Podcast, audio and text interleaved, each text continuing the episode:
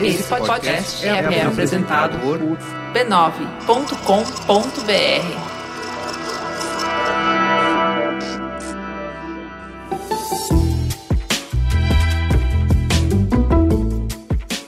Mamileiros e mamiletes, estou de volta, cheia de saudades para esse espaço de encontro que construímos juntos com muito respeito e empatia. Eu sou a Juva Lauer. Eu sou a Cris Bartz. E esse é o Mamilos, o podcast que aborda temas polêmicos mais preocupado em construir pontos do que em provar pontos. Abra o coração, abra a mente, que hoje a gente vai falar sobre direitos humanos. E você pode ser o nosso patrono e ajudar a manter esse projeto no ar. Você pode, sendo patrono, você assina nossa newsletter, R$ 9,90 por mês, vai receber quatro edições, menos de R$ 2,50 por newsletter. É só entrar em padrim.com barra mamilos. Corre lá, porque é a newsletter brasileira à prova de fake news.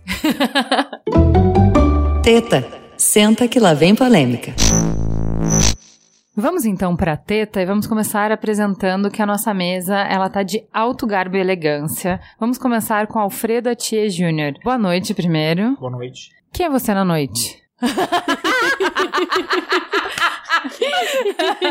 é a mesma pergunta que fizeram pro seu filho. Ele explicou todo transante, tá vendo? Tá perguntando quem é você, o que, que você faz. Do que que você Melhor, quem é você no dia? É. Talvez seja mais fácil. quem é você na fila do pão, Alfredo? Bom, eu tô procurando alimentar as pessoas com coisas que não, não são materiais, que são, acho que bonitas e, e justas. É isso. Muito bem. O Alfredo é doutor em filosofia, desembargador do Tribunal de Justiça em São Paulo, presidente da Academia Paulista de Direito e especialista em direitos humanos e direito constitucional comparado. A gente também tá com a Natália Polak aqui. Oi, Natália, boa noite. Oi, boa noite. Tudo bem? Tudo certo. Quem é você na fila do pão? Ah, eu sou mestre em Relações Internacionais pela USP aqui de São Paulo e eu sou coordenadora de projetos no Instituto Sou da Paz. E com a mesa apresentada, vamos agora conversar sobre direitos humanos. Não pensa nas opiniões, não. Não pensa nas ideias, não pensa no partido político, não pensa nas bandeiras,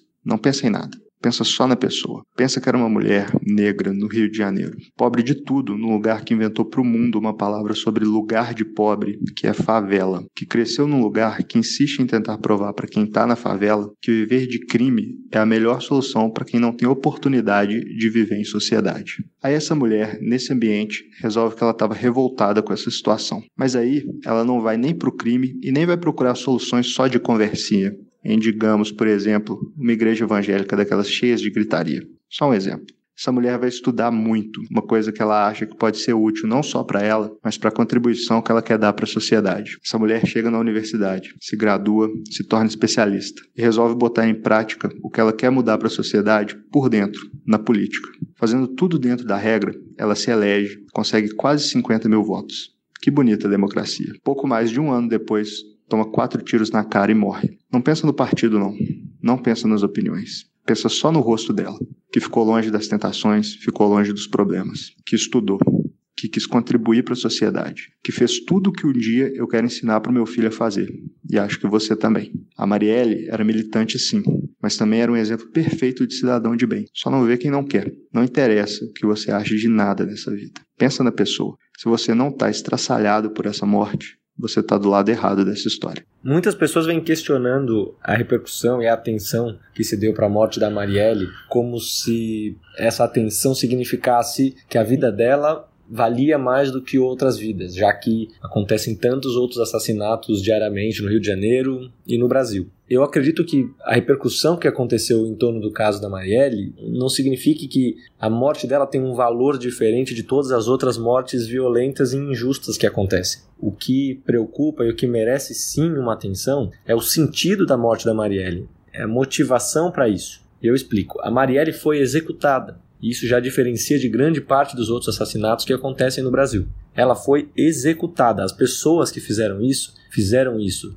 tanto para silenciá-la quanto para mandar um recado, porque não fizeram questão nem de parecer que poderia ser um roubo, que poderia ser outra coisa que acabou com a morte de uma pessoa. Não. Fizeram questão de deixar claro que era uma execução. E é muito preocupante que uma pessoa seja assassinada ou esteja em risco por causa da sua atuação política ou por causa do seu posicionamento político, da sua opinião. Ninguém pode estar em risco por pensar e defender suas ideias. Isso a gente precisa aceitar isso de uma vez por todas.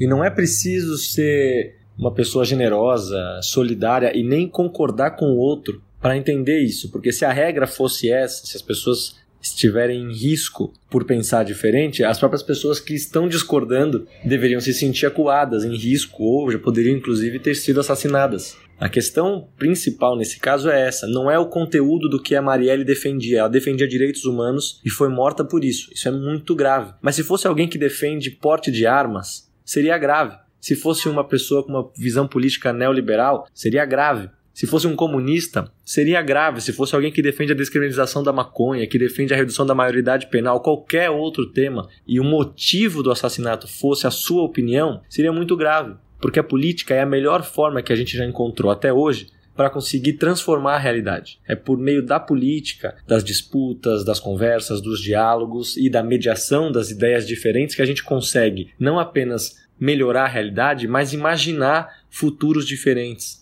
e é isso que fica em risco quando uma pessoa é assassinada por conta das suas ideias. É a possibilidade de imaginar e de expressar e de defender ideias e uma visão diferente para o futuro. A execução de Marielle Franco, a quinta vereadora mais votada no Rio de Janeiro, gerou uma comoção que chacoalhou o Brasil e transbordou nossas fronteiras, repercutindo em toda a imprensa internacional e gerando posicionamento oficial da ONU e até do Papa Francisco. A morte da relatora da comissão responsável por monitorar a intervenção do Rio, uma proeminente defensora dos direitos humanos, teve a força de unir lados e vozes até então dissonantes no mesmo coro. É uma violação abominável, irreparável e que não ataca apenas a vida de uma mulher. Como símbolo, os quatro tiros mirados no rosto de Marielle acertaram todas as mulheres que se identificaram por conhecerem tão bem a violência. Feriram os negros que se viram mais uma vez como a carne mais barata do mercado. Violentaram a população LGBT, que se reconheceu de novo no papel de protagonismo que a sociedade lhe impõe,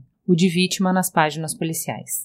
Foram sentidos na pele dos periféricos, dos não vistos, não ouvidos, excluídos. Miraram em todos os que lutam por direitos humanos, em qualquer projeto ou âmbito. Acertaram cada político que sonha em transformar o país, que luta contra o status quo. As balas atingiram a todos os brasileiros, independente de partido ou ideologia, pois planejavam nos deixar menores, mais acuados, mais obedientes, menos questionadores. Mas da dor surgiu um sentimento de revolta potente, Marielle presente. Em homenagem a Marielle, o Mamilos hoje contribui com um pouco, um passo para sua luta. Para a construção que não é dela, senão da sociedade brasileira e da humanidade, da utopia de uma existência em que todas as nossas infinitas diferenças não são usadas para nos separar e criar categorias com direitos e uma legião de excluídos. Da construção de que, independente da nossa trajetória, das nossas conquistas, das nossas escolhas, do lugar que ocupamos, o que temos de mais especial é a condição humana que partilhamos. E o que essa condição, apenas ela,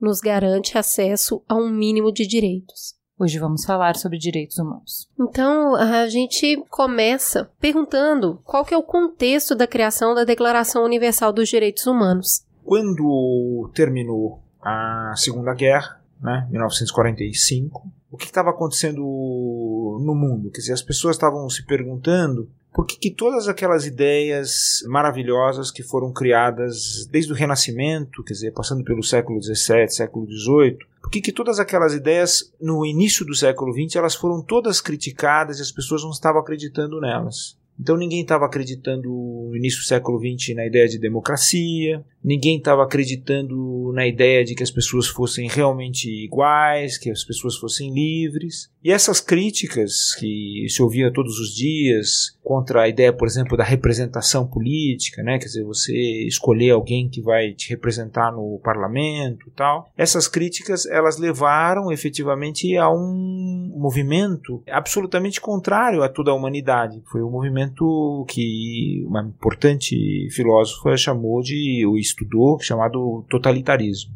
ou seja, o aniquilamento das pessoas justificado simplesmente porque algumas pessoas acreditavam que havia pessoas diferentes que não mereciam viver. Então essas pessoas eram taxadas de exploradoras, essas pessoas eram taxadas de pessoas que eh, eram mesquinhas, que pessoas que, no, no, final das contas, não tinham direito a direito nenhum. Não tinham direito a ter liberdade, direito a pensar em liberdade, em sonhar em liberdade. Então, essas pessoas podiam ser presas e podiam ser utilizadas para fazer experiências científicas, podiam ser torturadas, podiam ser mortas na final, né?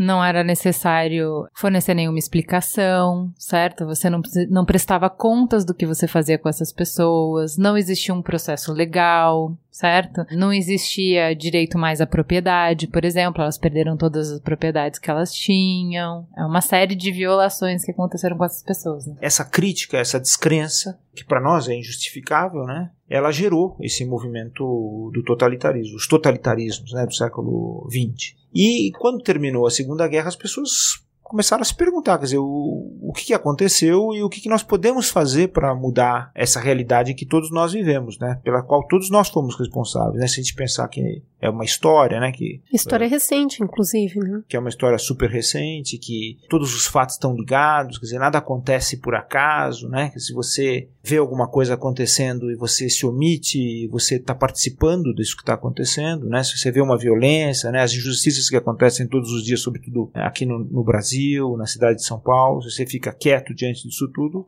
você na verdade está participando disso, você está tá, tá mostrando sua opinião. Não existe neutralidade, né? É, eu acho importante nesse contexto que você está pintando que essas pessoas que sentaram, essa geração que sentou para conversar e pensar uma saída, eles são filhos de um horror que se pensava impossível, porque uma vez que a gente já tinha, já tinha acontecido a primeira grande guerra, quando acabou a Primeira Grande Guerra, a sensação, a, a conclusão era: nós nunca mais vamos passar por um horror tão grande. Porque a própria experiência, a própria vivência desse trauma nos impede de mais uma vez entrar nisso. Então, o que eu acho é que é uma geração que ela vem com menos idealismo, se quiser, com esse conhecimento de que a história se repete, como é que a gente evita? É, foi uma busca de entender o que que nos aconteceu, o que que nos levou, o que que permitiu que a gente chegasse a tamanha barbárie e como a gente evita que isso aconteça de novo. E é desse clamor e desse desejo que nasce a Declaração Universal dos Direitos Humanos. Eu queria só trazer que eu acho legal a Jaque, que faz as nossas pautas, ela fez um trabalho muito legal. Eu não fazia, eu não tinha noção, eu tinha essa noção da criação de direitos humanos como esse momento que o senhor falou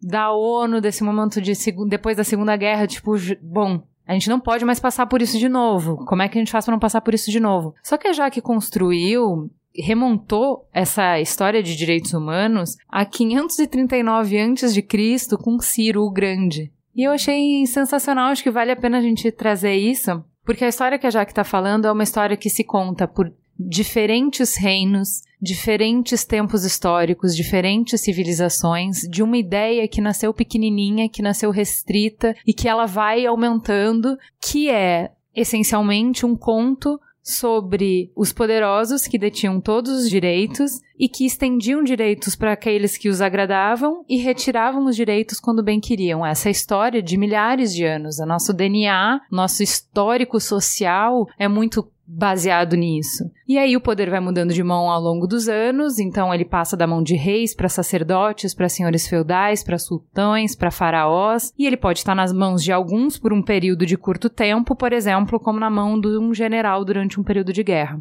Então, poder pode vir de força bélica, da criação fantasiosa de que alguns têm conexões divinas, pode vir do dinheiro, que é uma coisa mais comum hoje, mas a história mostra que com grandes poderes vêm grandes abusos. E é para conter esses abusos que se criou um patamar, é um standard, um mínimo necessário que se deve garantir a todas as pessoas dentro de uma sociedade. E é esse standard que a gente dá o pomposo nome de Declaração Universal dos Direitos Humanos. Então a Jaque construiu pra gente na pauta essa história de Ciro Grande, que foi o primeiro rei da antiga Pérsia, e o que, que ele fez? Ele começou as primeiras ações que marcaram esse avanço, esse, esse começo dessa percepção de que o homem tinha direitos. Então, libertou escravos, declarou que todas as pessoas tinham direito de escolher a sua própria religião, estabeleceu igualdade racial. Olha que progressista o Ciro. Todos esses decretos foram registrados em cilindros de argila na língua arcádica com a escritura cuneiforme. São os cilindros de Ciro. Passando esse tempo com o início da Babilônia, a ideia dos direitos humanos ainda se espalhou mais rapidamente pela Índia, a Grécia e por fim chegou a Roma. Ali surgiu o conceito de lei natural na observação do fato de que as pessoas tendiam a seguir certas leis não escritas no curso da vida. E o direito romano ele estava baseado em ideias racionais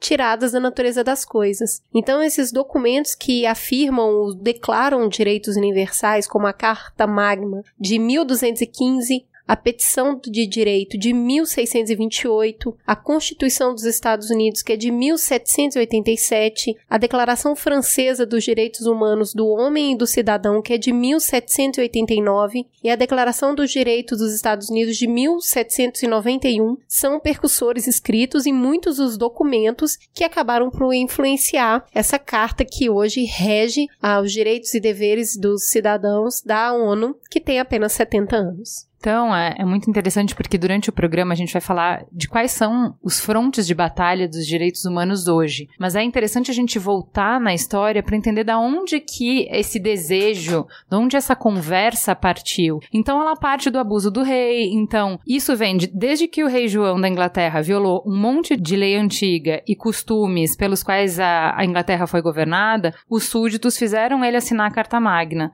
que enumerava o que mais tarde veio a ser considerado como direito humano. Então, o que, do que, o que, que os súditos obrigaram o rei a assinar? Direito da igreja de estar livre de interferência do governo, o direito de todos os cidadãos livres possuírem e herdarem propriedade e serem protegidos de impostos excessivos. Isso estabeleceu o direito das viúvas que possuem propriedade a decidir não voltar a se casar, estabeleceu os princípios de processos devidos e igualdade perante a lei. Isso também contém provisões que proíbem o suborno e a má conduta oficial o que, que é isso? A gente está vendo uma sociedade se organizar e dizer que ela quer regras claras e que essas regras, por mais poderoso que você seja, e naquele momento o mais poderoso que você podia ser era o rei, isso não te dava poderes absolutos. Que tinha alguns direitos que os seus cidadãos tinham e eram inegociáveis e tinham que ser respeitados. Eu acho super interessante a gente retomar esse contexto de criação da declaração, porque é isso, ele surge exatamente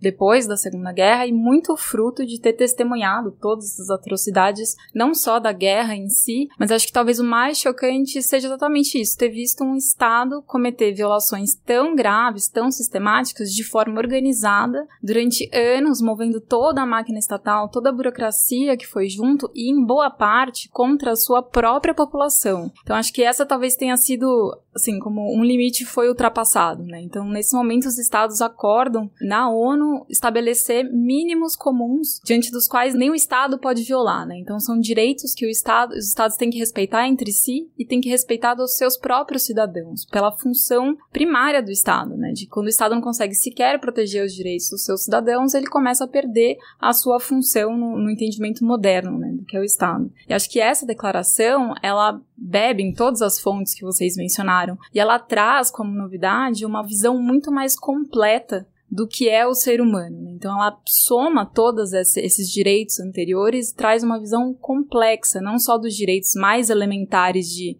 a vida, né, a não ser morto, a ter uma alimentação básica, uma saúde básica, um abrigo, porque se a gente pensar nesses direitos mais elementares, eles não nos diferenciam de nenhum outro ser vivo, praticamente. Mas ela traz, essa Declaração dos Direitos Humanos, um outro pacote de direitos que se referem à nossa condição como pessoas, como seres humanos. Né? Então, ela passa a incluir tudo aquilo que nos diferencia. Então, a educação, o acesso à cultura, o acesso à, à expressão política, à participação política, à religião, todas essas são condições para nosso desenvolvimento como pessoa, como indivíduos, para que a gente possa contribuir em sociedade. Então ela reconhece essa complexidade da condição humana para além de simplesmente manter o nosso corpo vivo. É uma coisa que, voltando na discussão sobre o berço da Declaração Universal dos Direitos Humanos ter nascido justamente como uma resposta, como uma estratégia para que a gente gente não passasse de novo pelo totalitarismo, a gente já conversou em vários programas do Mamilos aqui sobre como a pedra fundamental do totalitarismo, o básico para que ele possa acontecer é você desumanizar o outro.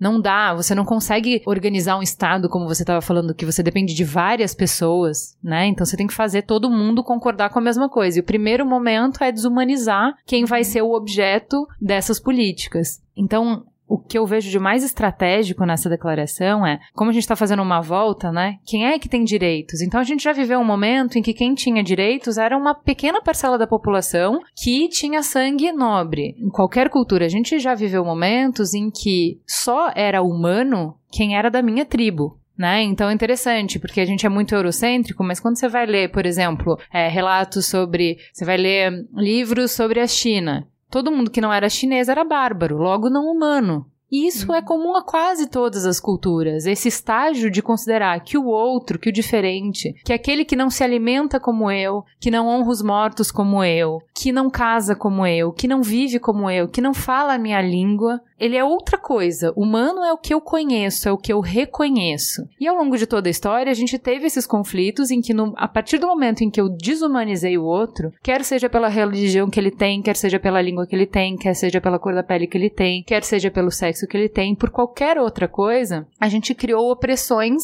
e violências que nos geraram confrontos que têm um, uma cicatriz que a gente carrega por muito tempo, um custo que é muito grande. Então, quando a gente chega nesse momento de pensar como é que a gente evita que isso se repita, já que a gente faz isso por um, um bom par de milênios já, como é que a gente escapa desse comportamento repetitivo, a resposta ser vamos parar para pensar sobre o que é ser humano. E acho que assim, essa resposta, ela é uma resposta que ela não é óbvia, e ela não é natural. E aí a gente vai para o nosso segundo coach. Porque a gente entende que direitos humanos é uma construção, que foi a partir dessa série de aprendizados que a gente veio e estabeleceu essa reflexão sobre o ser humano. Então ele saiu de bases filosóficas do humanismo. E é isso que o Guilherme Almeida, que é professor de Direitos Humanos na São Francisco, gravou para conversar com a gente. Em primeiro lugar, é preciso afirmar que direitos humanos não é um dado da natureza, é um construído por meio de um processo histórico. Agora, a questão é saber quando tudo começou. Alguns autores vão dizer que até na Grécia Antiga você tinha uma noção de pessoa e, portanto, ligá-la a ela uma noção de dignidade. A questão aqui que nos cabe pensar é algo mais próximo da atualidade. Nesse sentido, gosto de tomar como ponto de partida o ano de 1898, quando o sociólogo francês Émile Durkheim, durante as polêmicas envolvendo o caso Dreyfus, afirma em um artigo o termo a sacralidade da pessoa. Vejam vocês, quando Durkheim fala em sacralidade, ele não cita o nome do capitão Dreyfus. Ele se vale do caso para lançar essa ideia que hoje é considerada uma moralidade universal. Sacralidade significa que a pessoa, em hipótese alguma,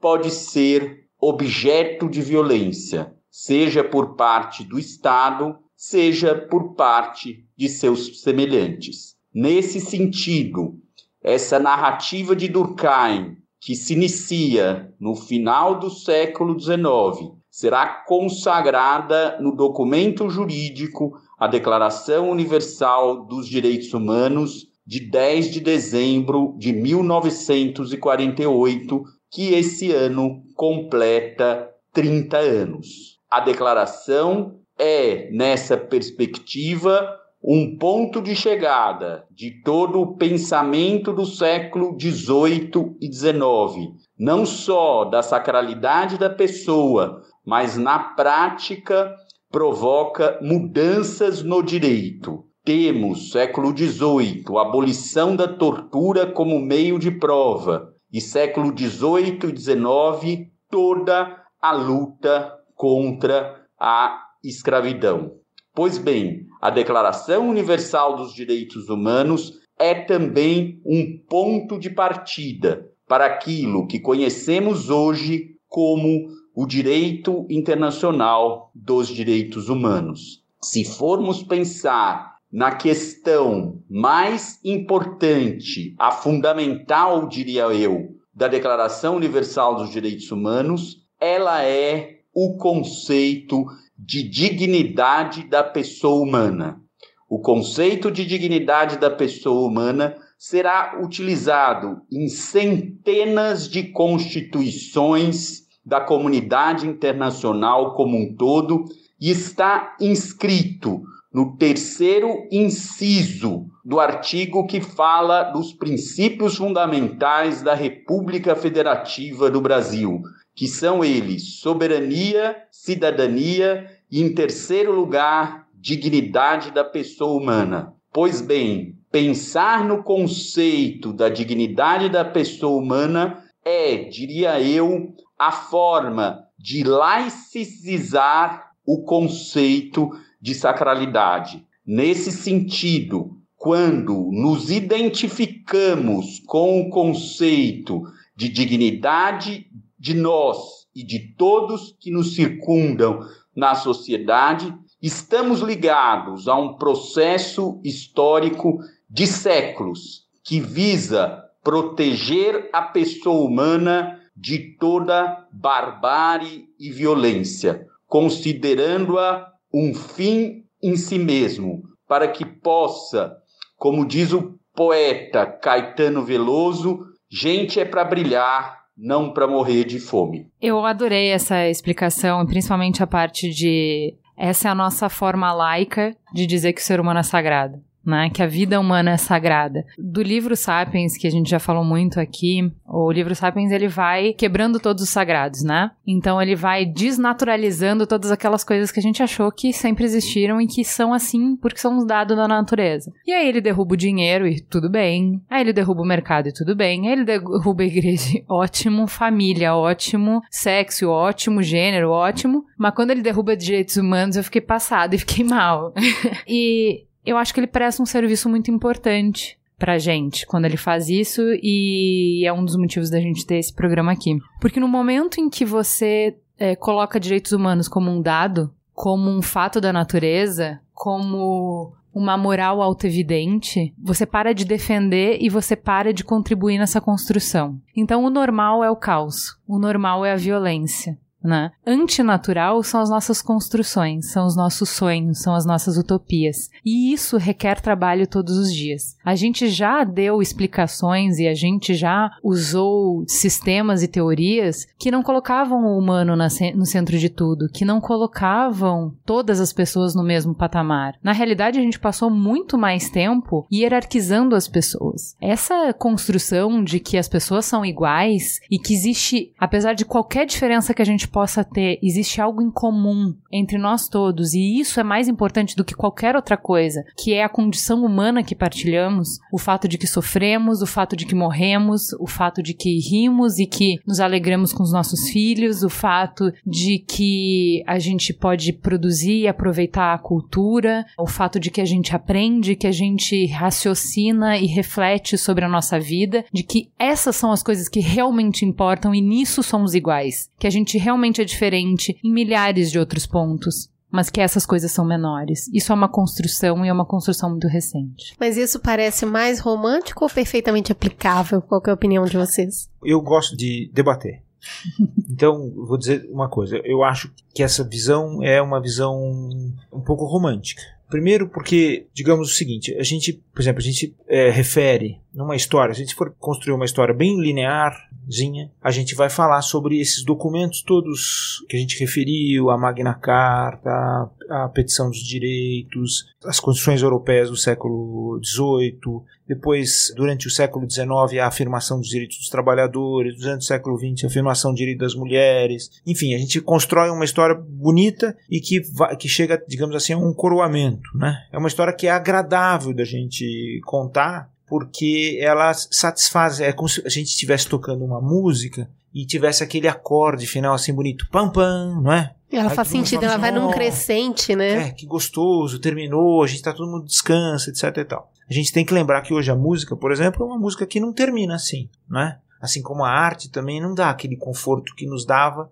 quando ela era aquilo que a gente chama de do classicismo, né? Então a gente hoje em dia a gente é, prefere uma ordem mais desconfortável. A gente vai aos museus para se tornar inquieto, né? para se tornar tenso. Né? Então a gente prefere um mundo mais tenso hoje em dia, porque a gente gosta de questionar mais as coisas. Então eu acho que a gente pode questionar também essa ordem. Eu acho que Primeiro porque, digamos, no início, a gente quiser construir os direitos humanos desde a antiguidade, a gente vai ter dificuldade, porque muito é, assim, problema a gente vai encontrar o conceito lá na, na, nessa antiguidade de que existe o homem, né, o indivíduo, a pessoa isolada, né? Que essa ideia da pessoa isolada, do indivíduo, é uma ideia muito recente, né? Quer dizer, digamos, ela começa talvez no século XVII ou no Renascimento para cá, quando a gente fala de humanismo, mas, mas assim mais forte justamente no século XIX e no século XX. Né? Quer dizer, somente nessa época que a gente vai poder pensar, por exemplo, na psicanálise. A psicanálise nasce exatamente para tratar uma pessoa, não é?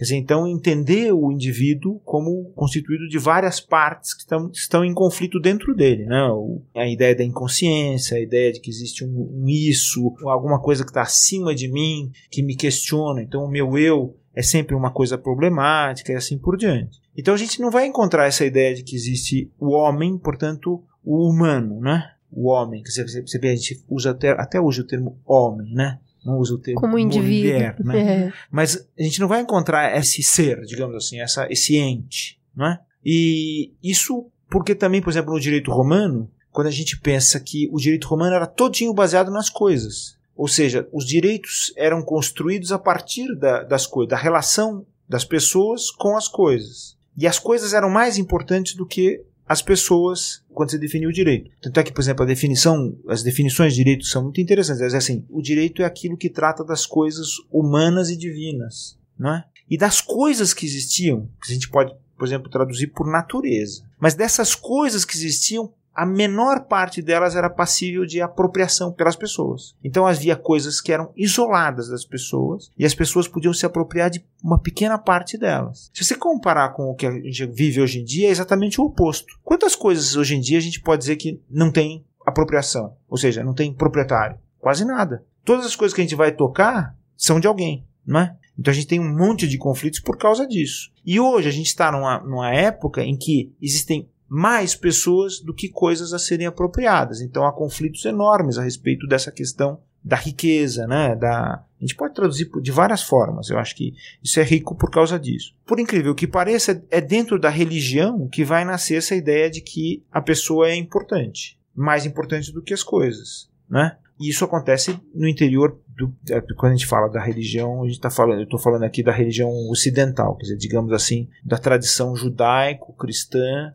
e islâmica, né? Porque são são a mesma tradição. Né? A gente, hoje em dia a gente faz a distinção entre o judaísmo, o cristianismo ocidental e o islamismo oriental, mas a gente tem que lembrar que eles nasceram juntos no Oriente, no mesmo lugar, com os mesmos pressupostos e provavelmente até pensando na mesma entidade, assim como a divindade, né? o monoteísmo, digamos. E essa, quando, quando o professor, por exemplo, fala da questão da laicização, quer dizer, tornar leigo a ideia de sagrado, que vem da, da religião, isso é uma ideia muito ocidental, na verdade, tornar laico, né? Tornar leigo aquilo que é sagrado, e quando ele fala da questão da dignidade, na verdade ele está dando, digamos assim, está acentuando exatamente o fato de que essa ideia da dignidade da pessoa humana nasce no interior da religião, né? É, por exemplo, esse termo dignidade que aparece na Declaração Universal dos Direitos Humanos da ONU, esse termo foi introduzido muito provavelmente pela influência do Jacques Maritain, que era um pensador católico, era um camarada que era ateu e se converteu. Então tem toda essa história também, essa mística das pessoas que se converteram, dos cientistas que se converteram no século XX. Né? Isso também tem a ver com essa ideia que eu acho que é muito importante, que o Sapiens trata e que outros autores tratam, que é essa ideia da construção do humano. Né? Porque essas declarações, por exemplo, é, a Magna Carta é uma declaração que foi imposta ao monarca inglês, que é o João chamado João Sem Terra, pelos nobres. Eles disseram assim: isso daqui é o que nós, para você continuar sendo rei, você vai ter que assinar isso aqui né? E a história é engraçada porque no final dos contos ele não assina. e na verdade não era o povo que estava colocando? É, não era o povo. Eram, eram outros monarcas. Era, na verdade, até tem um pensador italiano que é muito engraçado, que diz assim: isso é um documento, um dos documentos mais reacionários da história, porque a Europa toda está vivendo o processo de consolidação do poder real, a consolidação do Estado, e a Inglaterra é o oposto. Ele chegou lá e falou assim: ó, nós não vamos te dar nada. Aqui não vai ter monarquia. Quem manda somos nós. Né? Essa é uma ideia interessante porque é, é justamente a ideia da origem dos parlamentos, né, da, como o nosso Congresso e os parlamentos europeus, o Congresso Nacional Americano. Essa é a origem desses parlamentos. Mas ali eram, eram direitos, quer dizer, a gente sequer pode falar de certa forma, a gente não pode falar realmente de direitos, né? Porque você só começa a falar realmente de direitos quando você começa a individualizar essas coisas. Então, olha, isso aqui é seu, isso aqui é meu, isso aqui é dela e ninguém pode mexer nisso daqui. Bom, isso daqui essa ideia de propriedade, de apropriação, é que está ligada com a ideia de direito na origem. E por isso que ela é problemática. E por isso que, por exemplo, muitas filosofias, hoje em dia é terrível você falar essas coisas, porque tem essa doença das pessoas de falar, ah, esquerda, né, que asco.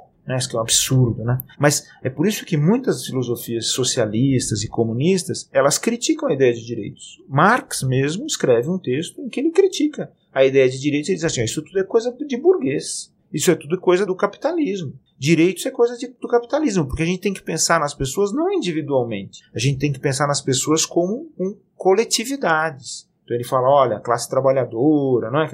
Ele vai criando também essas categorias e para, digamos assim, dotá-las de determinadas potências, né? determinadas capacidades. Então, por exemplo, você pode falar, direitos são capacidades direitos são potências. Então, mas é bom que você traz isso, porque essa também é um, um ótimo ponto de mostrar como direitos humanos está acima desse jogo político maniqueísta de direita e esquerda. Porque a gente está falando de um valor que você pode se alinhar a esse valor independente da sua visão política e você pode não estar alinhado a esse valor independente da sua visão política. Então, quando você tem uma visão coletiva da história e você, Mai, não é quando você tem isso necessariamente, mas quando você tem essa visão coletiva e você não uh, está alinhado com a visão de direitos humanos, com esses valores, a vida do ser humano é dispensável diante de um objetivo maior. Coisa que a gente viu muito acontecer na Rússia, a gente viu muito acontecer na China, a gente viu muito acontecer em Cuba, a gente viu diversas violações de direitos humanos, a gente viu os humanos serem tratados da mesma maneira que você falou, estava citando no seu exemplo de totalitarismo, a, da mesma maneira, quando a vida humana ela não é um valor em si. Quando a gente não tem esse sagrado né? Essa noção de que o que a gente tem em comum, ele não pode ser violado. Existe um limite, que é isso que eu acho que a Jaque começou a mostrar, de que assim, o limite foi você não pode invadir a minha casa, o limite foi você não pode me impor um imposto que não foi acordado e foi passado num parlamento, você não pode me pedir enfim, é, aqueles negócios do rei lá, o direito de casamento, do rei no, na primeira noite de núpcias, enfim, eu vou tendo direito à minha propriedade, eu vou tendo direito ao meu corpo, eu vou tendo direito à minha cidadania, eu vou tendo direito à minha participação política, e aí a gente vai construindo uma noção do que, que eu tenho direito. Vai, hum. vai construindo a noção do eu, né? Exato. É a partir do momento que eu começo a colocar limites que eu começo a construir o eu. Então eu entendo que o final dessa linha, e é por isso que precisa ser uma construção social, só existe uma declaração porque houveram uma série de distorções ao longo do tempo sobre o que era possível fazer com a massa, até o momento que a massa se individualizou criou-se a noção do eu e o eu falou: Isso eu não aceito mais. Então aí a gente começa a ter o eu, o indivíduo, a pessoa, como um ser potente e que consegue determinar limites. Então, quer dizer, é o eu, mas é o pro todos. Porque aí essa máxima começa a valer para todo mundo. É, que não era para todos, né? A gente, nessa construção, você tem, ah, tudo bem, isso é o que eu lutei por mim. Mas aí eu, que sou cidadão pleno de direitos aqui dentro do meu país, posso ser um colonizador e, e, e esquecer todos esses direitos nos países onde eu vou colonizar. Aconteceu isso com a Inglaterra, aconteceu isso com a Holanda, aconteceu isso, enfim, com a maior parte dos países europeus, certo? Então, o fato de eu construir essa noção do que eu quero para mim não quer dizer que essa noção se estenda naturalmente a todos os seres humanos do planeta. E eu acho que é nisso que a gente tem uma mudança fundamental nessa carta da ONU, que é o momento em que a gente fala: não é possível que exista para mim se não existir para todos. Enquanto existir só para mim, isso está ameaçado, certo? Quando a gente fala dessa o fato, né, de que os direitos humanos estão todos sob constante evolução, né? Eles estão em evolução tanto no âmbito internacional, então essas declarações, o que é acordado é, internacionalmente, mas também no âmbito doméstico. E aí eu acho muito importante a gente lembrar que uma boa parte desse questionamento de ah, direitos humanos deveriam ou não existir, eu acho que se dá por causa de, um, uma má compreensão de que quando as pessoas olham e falam, ah, tá, mas então se direitos humanos é vida, saúde, educação, trabalho, cultura, então é, essa carta está definindo toda a minha vida. Então quer dizer que todos devemos ser iguais, devemos agir da mesma forma e os países não vão ter as suas culturas respeitadas. E esse é um grande equívoco, porque essas declarações e mesmo na Constituição, o que se estabelece são mínimos comuns. Inclusive, é, a diversidade ela é valorizada, ela é protegida em todas essas declarações. E no âmbito internacional, as pessoas têm muito uma, um imaginário, né, de que foi algum ente externo maligno que pousou no nosso país e determinou que essas leis devem ser seguidas, mas tanto a adesão do país, ela é voluntária, quanto as ratificações dos tratados, elas passam por todo o nosso processo democrático, elas passam pelos ministérios, pelos nossos parlamentares eleitos, pelo nosso executivo. Então ele é um processo que ele é participativo e que ele estabelece um mínimo a partir do qual qual os estados conseguem determinar as suas peculiaridades. Por exemplo, a declaração diz que todas as pessoas têm direito a um trabalho digno, mas qual é a jornada de trabalho e quantos dias de férias por ano, nada disso está determinado mundialmente, né? Tudo é está ótimo, aberto à discussão ótimo local. que você falou isso, porque quando eu li, porque eu nunca tinha lido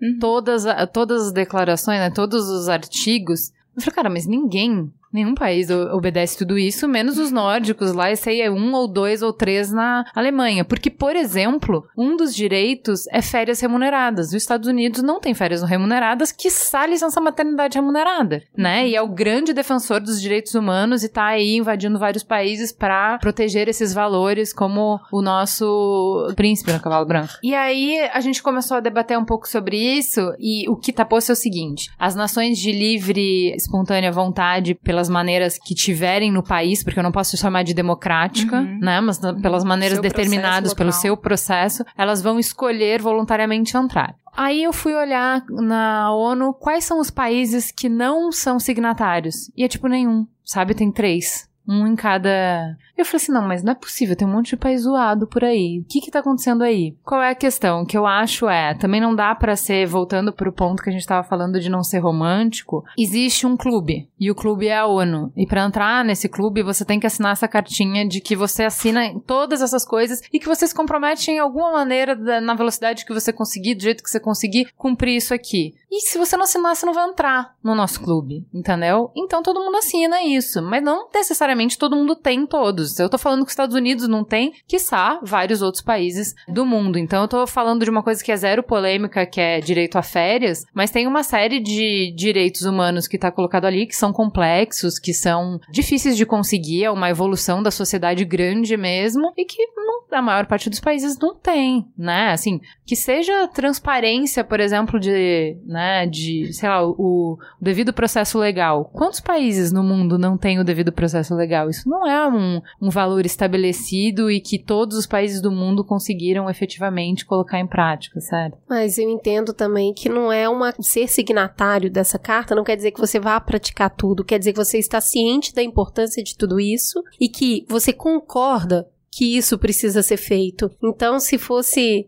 simples de cumprir, seria maravilhoso, mas não é. Eu entendo que a intenção em assinar a carta não é necessariamente somente a entrada, mas é uma importante declaração de boa vontade de que você, aquele país compreende que esses direitos são importantes. Ela declara isso para o seu povo. Olha, tá vendo isso aqui? Nós queremos isso, nós estamos cientes que isso aqui é importante. Porque a partir do momento que você, eu acho, inclusive, que é o, é o poder do gesto, né? A partir do momento que você deixa de assinar isso, você está também dizendo para o seu povo que você não acredita que aquilo é importante. Alcançar e cumprir essas metas varia muito de país para país, de acordo com a sua cultura, a sua potência econômica, o seu poder de diálogo para poder assumir essas questões como questões praticáveis, uma série de questões de poder para que isso possa ser feito. Eu acho que sim, que é um pouco isso. Mas tem um outro aspecto que eu acho que, que, é, que é mais importante, que é o seguinte: a ONU ela é uma organização de estados, né? Os termos, né? United Nations, ele vem de United Kingdom primeiro, depois United States e aí você tem agora a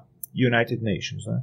Então tem um pouco de anglo-saxônico na ideia da ONU. Não é à toa que a grande líder dessa declaração foi uma primeira-dama superativa, importantíssima, que foi a Eleanor Roosevelt. Roosevelt. Agora, o que está por trás dessa ideia de United Nations é exatamente a ideia de você poder construir uma, uma sociedade mundial, uma sociedade internacional. Então, na verdade, é um, é, um, é um jogo complexo, mas eu acho que é super interessante e eu acho que a gente precisa ter consciência dele para a gente poder tomar partido, que é o de construir uma sociedade internacional que é uma sociedade de pessoas, de povos, e não como é o direito internacional tradicional, que é o direito que foi forjado sobretudo no século XIX, que são os daqui, vem justamente da modernidade, mas é no século XIX, que é um direito internacional de estados. Então, na verdade, a adesão que ela vai tendo essa declaração universal e as declarações regionais também, que isso é muito importante. A gente tem não tem só esse sistema internacional que é o sistema da ONU, mas você também tem os sistemas regionais. Aqui nas Américas a gente tem um sistema que tem a Comissão Interamericana de Direitos Humanos que está lá em Washington na Organização dos Estados Americanos e tem a Corte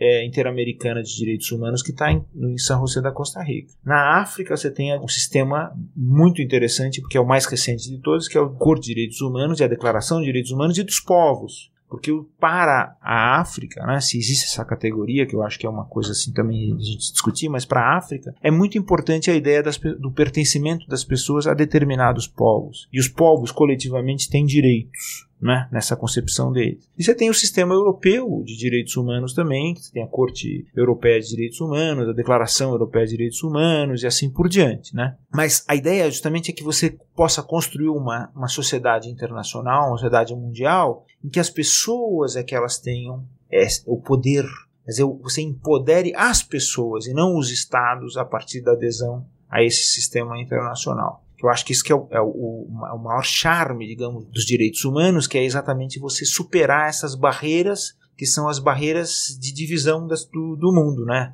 As línguas, os estados nacionais, né? Essa ideia de que você pode dizer assim, ah, eu sou brasileiro, então eu tenho isso, né? Essa coisa do, de Copa do Mundo, né? Uhum. Ah, eu sou, a seleção é melhor que a sua, eu não gosto do, do meu vizinho, porque, mas eu gosto do, do, do, outro, eu vou torcer contra o meu vizinho. Essa coisa de. bairrismo. Do, do bairrismo, que é, que é uma concepção do esporte também, que eu acho que é uma, uma concepção que acontece, né? mas eu acho que é uma concepção ruim, é um pouco degradada do esporte, porque no fundo o esporte é uma afirmação de determinadas pessoas competindo sem bandeira, não é? Dizer, eu, poxa, eu tinha uma crônica super interessante uma vez que eu li do Gabeira há muitos anos, quando o Brasil tinha um, aquele Maguila, que era um lutador uhum. de boxe, em que o, o Gabeira vai assistir uma luta do Maguila e resolve contar o que está acontecendo. E no final, quando o Maguila vence a luta, ele diz assim: o Brasil saiu de lá pensando que é bom de boxe. Quer dizer, mas é o Brasil que está ali, quer dizer, representado naquela pessoa, ou então o Ayrton Senna, quando corria, etc. Quer dizer, essas, essas ilusões que a gente acaba coletivizando alguém para criar conflitos. Quando, na verdade, a ideia dos direitos humanos é você universalizar para diminuir os conflitos. Né? Porque, no fundo, é um pouco essa coisa. Que no, no, você tem dois movimentos. Você tem esse movimento das capacidades, né, das potências, direitos como capacidades. Então, eu tenho isso e você não tem, então você tem que respeitar o que eu tenho. E, portanto, eu construo o meu eu, a minha identidade. Mas você tem uma outra coisa que eu acho mais interessante, que é o sistema dos desejos. Então, eu tenho desejo, né? Eu não tenho uma casa, mas eu tenho desejo de ter uma casa. Eu tenho desejo de abrigar-me, né? porque a casa é o abrigo. Mas muita gente não tem. Então você tem as duas coisas: tem o direito de propriedade e tem o direito à propriedade. E no fundo, eu acho que as grandes coisas que eu acho que são interessantes hoje em dia, quer dizer, o movimento filosófico, etc., é exatamente essa ideia dos desejos. Então eu tenho o direito há determinadas situações que eu sonho nessas situações. Eu estou imaginando essas situações. Elas não existem ainda, não estão estabelecidas. Mas eu tenho direito a isso. Por exemplo, o caso da mudança total da ideia de, da sexualidade, por exemplo, a questão dos gêneros. Poxa, eu tenho direito a, a me expressar de uma determinada forma que as pessoas não imaginam que pudesse existir. Você vê as resistências que existem. Mas eu tenho esse direito. As pessoas têm esse direito. Então, abrir um espaço para essa expressão é um pouco, na verdade, eu acho que a ideia, por exemplo, do, do quando a gente fala trans, eu acho que ela é, ela é charmosa, porque você está falando que o, o humano não apenas ele se constrói, mas ele também se inventa e se transforma. A gente está transformando a ideia de humanidade. Né? A gente está fazendo com que a ideia de humanidade fique mais rica e, portanto, os direitos também eles não estão totalmente estabelecidos. Por exemplo, quando a gente fala da questão cultural, eu acho que é, que é legal. Por exemplo, uma vez eu, eu defendi isso quando estava apresentando um trabalho num foro internacional. Que é muito legal essa coisa de cultura, a gente fala assim, olha, a gente tem que pensar na cultura como termo dos direitos. Mas a gente tem que pensar também que existem coisas que transcendem a ideia de cultura.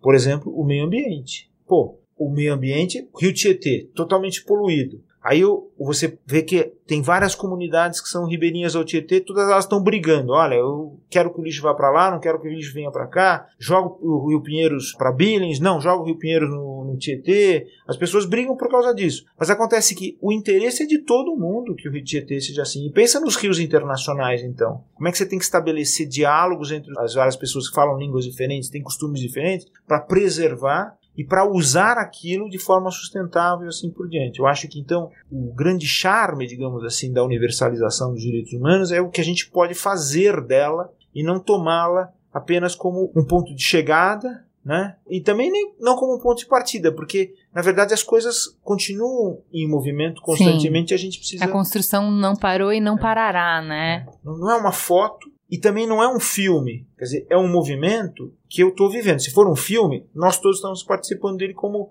atores, atrizes, diretores, escritores, assim por diante. A gente tem que ter essa consciência. Nós todos estamos participando disso. Então a gente está ali, né? Está presente. Nós estamos aqui, estamos aqui presente. Então acho que talvez seja por aí. Bem, na verdade, a igreja, embora ela tenha historicamente violado muitas vezes os direitos humanos, principalmente na Inquisição, inclusive apoiando, por exemplo, políticas imperialistas do governo dos Estados Unidos, a guerra do Vietnã. É, por outro lado, a igreja lutou contra o Império Romano, a igreja tem um elenco admirável de mártires, homens e mulheres que deram a vida pelo fim do Império Romano. É, a igreja tem figuras como os meus confrades Jordano Bruno, é, Bartolomeu de las Casas, Savonarola, que foram pessoas revolucionárias, pessoas muito adiantadas do seu tempo. A igreja tem no Brasil um histórico também ambíguo, de um lado um setor muito conservador, mas de outro lado nós temos figuras como Dom Helder Câmara, Frei Tito de Alencar Lima, Dom Pedro Casaldáliga, Dom Paulo Evaristo Arnes e tantos outros eh, leigos e leigas como a irmã Doreti Stang, o Manuel Fiel Filho, que era da Pastoral Operária, o, o, Santo Dias, que era da Pastoral Operária, que foram assassinados pela ditadura, enfim, e toda a trajetória de que nós, dominicanos, também participamos da resistência à ditadura, estivemos presos durante quatro anos, enfim, isso está descrito no meu livro que virou filme, Batismo de Sangue. Então a, a igreja ela tem por dever, por natureza e por caráter, lutar pelos direitos humanos na medida em que ela nasce do exemplo e da palavra de Jesus Cristo. E Jesus, como todos sabemos, morreu como um prisioneiro político. Ele não morreu nem de hepatite na cama, nem de desastre de camelo numa esquina de Jerusalém. Foi preso, torturado, julgado por dois poderes políticos e condenado à pena de morte dos romanos, que era a cruz. E por que ele incomodou tanto? Porque dentro do reino de César ele anunciou um outro reino que ele denominava Reino de Deus, que não é alguma coisa que depois a igreja pôs lá no céu, era alguma coisa aqui na terra. Ou seja, na cabeça de Jesus, o reino de Deus é um projeto civilizatório de futuro. E ao anunciar que todo ser humano, independentemente da sua fé, da sua raça, da sua cor, da sua ideologia, da sua saúde, é templo vivo do Espírito de Deus, isso imprimiu a cada pessoa um caráter sagrado. Daí, a igreja tem a obrigação moral de defender os direitos humanos. Ora, no caso da Marielle, houve uma omissão, uma triste omissão da CNBB, Apenas o Regional Sul 1 emitiu uma nota, assim mesmo uma nota muito genérica e assinada pela assessoria de imprensa. Sequer um padre, um bispo, teve a honradez de vir e colocar sua assinatura. Felizmente, o Papa Francisco, no dia 20 de março, na missa da Igreja Nossa Senhora do Parto, no centro do Rio, de sétimo dia da Marielle, naquele dia o Papa Francisco ligou para Dona Marinette, que é a mãe da Marielle, procurando consolá-la e fortalecê-la. Então, realmente, isso foi um tapa na cara da Igreja do Brasil, que na sua cúpula, na sua direção, se omitiu em relação a um fato tão grave. Por que, que se omitiu? Por preconceito. Preconceito porque a Mariela, embora era, fosse católica e tenha participado da Pastoral da Juventude na Maré, onde ela iniciou sua militância, ela era negra, favelada, homossexual, defendia o direito ao aborto, a união homoafetiva, então tudo isso gera um preconceito em setores da igreja. O curioso é que Jesus não teve nenhum preconceito diante da mulher adúltera, diante da prostituta, diante da samaritana que já estava no sexto marido, enfim, diante de muitas outras pessoas que não pensavam como ele pensava, que não viviam os valores que ele pregava, e, no entanto, para ele são filhos e filhas de Deus e merecem a intransigente defesa dos seus direitos. Então, essa é a posição evangélica, que infelizmente nem toda a igreja segue. É, foi a igreja que criou os primeiros hospitais e as primeiras escolas onde os pobres tinham acesso, porque antes isso era privilégio dos nobres e a maioria do povo era inteiramente analfabeta, até a razão pelas quais grandes obras de arte foram criadas na Idade Média, porque como as pessoas não sabiam ler, as cenas bíblicas eram pintadas nas igrejas, nas catedrais ou feitas as imagens como a gente vê nas igrejas europeias antigas. Agora, na medida em que a igreja é, estendeu, por exemplo, a educação aos mais pobres, criando uma série de redes escolares, já mostra que ela deu um passo em defesa dos direitos humanos. Aqui no Brasil, na história da colônia, é, nós tivemos um padre Vieira que defendeu a dignidade dos índios, mas infelizmente não tomou a defesa dos negros. E nós temos, porém, um Bartolomeu de las Casas, que é meu confrade dominicano, que atuou em Cuba, no México e em Santo Domingo, na República Dominicana, chamada hoje, que defendeu tanto a dignidade dos índios quanto dos negros. Ele é mais conhecido por ter defendido a dignidade dos índios. Isso numa época em que ainda os teólogos europeus debatiam se índio tinha alma, se índio era um ser humano, era um animal pensante. E ele teve essa ousadia. E durante a ditadura, a igreja no Brasil, embora no início a CNBB tenha apoiado o golpe, depois de 68, do AI-5, ela tomou uma posição cada vez mais de oposição, eh, de defesa dos perseguidos, dos assassinados, dos exilados, dos presos, e entrou em choque. Era a única instituição do país para a qual os militares não podiam nomear um general da reserva para presidente da CNBB, e ela entrou em choque com o regime militar e, portanto, teve um papel importante, principalmente na figura de Dom Paulo Evaristo Arnes. Vamos para a segunda parte, que agora que a gente conversou bastante sobre o que são os direitos humanos, né, como é que eles surgiram e tal, direitos humanos para quem? Boa noite, mamileiros de todo o Brasil.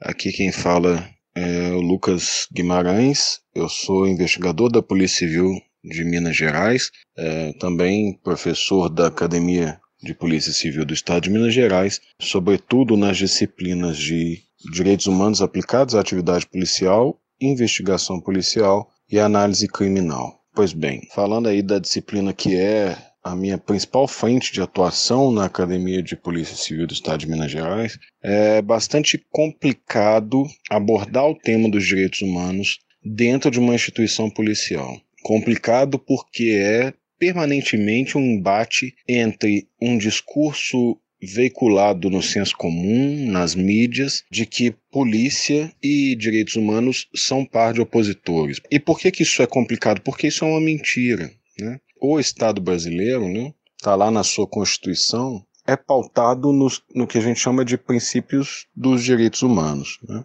Então, por exemplo, na liberdade de ir e vir, na liberdade de crença e consciência, nos direitos democráticos, né, de votar, ser votado, se fazer representar, no direito fundamental a um julgamento justo, a não ser punido por crime cuja tipificação se deu após o cometimento do ato, no direito à investigação e a apresentar a presunção de inocência né, num processo investigativo criminal, etc. Esses são princípios fundantes da Constituição da República Federativa do Brasil e são norteadores da ação da polícia. Então, quando as pessoas dizem assim, ah, os direitos humanos atrapalham a atuação da polícia, essas pessoas, muitas delas policiais, inclusive, estão né, refletindo, estão repetindo um discurso prene de desconhecimento sobre o que é a ação da polícia num Estado democrático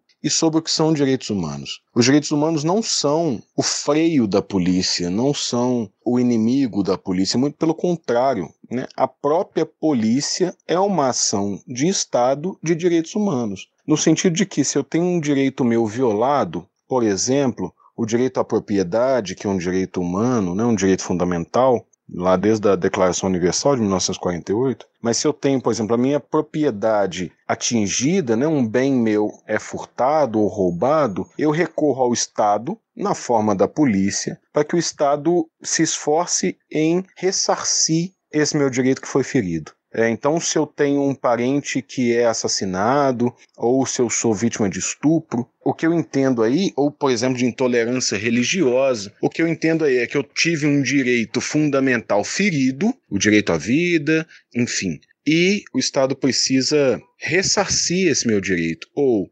reprimir quem feriu esse meu direito. Né, para que isso não ocorra de novo comigo, nem com outros cidadãos que participam desse, eu vou chamar aqui de pacto democrático. Então, o ponto é: a doutrina de direitos humanos, os direitos fundamentais, são aqueles que regem o existir do Estado. Né? E a polícia nada mais é do que um braço, uma parte do Estado. Né? Então, os direitos fundamentais, eu prefiro essa nomenclatura a direitos humanos, são um modo de fazer são uma defesa para que, primeiro, o Estado não abuse dos seus poderes e aí, por Estado, a gente pode e deve entender a polícia não abuse dos seus poderes, mas os direitos humanos também são uma defesa, né, quando observados com seriedade, com tecnicidade, eles são uma garantia para os policiais da legitimidade da sua atuação. Né? Então, a atuação policial, repito sempre, a atuação do Estado na forma da polícia,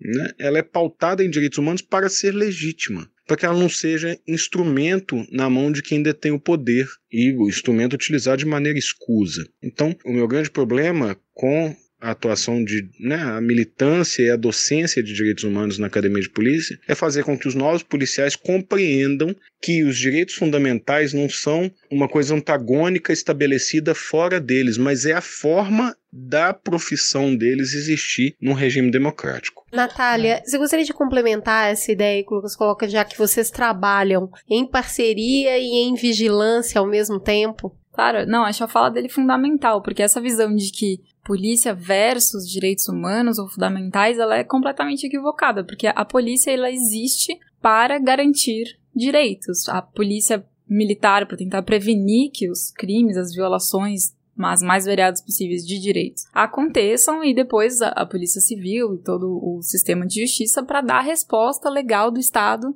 para que essas violações não se repitam. Então, a polícia é o braço visível do Estado defendendo direitos na rua. Ela tem que ser isso porque é daí que vem a legitimidade para ela atuar. Quando ela atua fora disso, é, ela perde o seu mandato, né? Para isso que ela foi criada. E acho muito interessante quando ele fala que os policiais não se reconhecem nisso, né? E talvez tenha a ver também com o fato de que eles não só eles, né? No Brasil, as pessoas comuns têm, sofrem violações de direitos todos os dias, né? As pessoas têm dificuldade de ter acesso à educação, à saúde, ao transporte. Então, como, como a gente não tem esses direitos é, mínimos garantidos, parece que quando as pessoas falam de ah, direitos humanos, estão falando de outras pessoas, né? As pessoas não se reconhecem como portadoras desses direitos, elas parece que veem isso como um privilégio. E dentro da polícia isso também acontece, né? Eles têm uma série de violações, dificuldades para exercer o seu trabalho. Claro que o trabalho da polícia presume aceitar um risco maior, mas ele também presume que o Estado forneça treinamento adequado, equipamento adequado,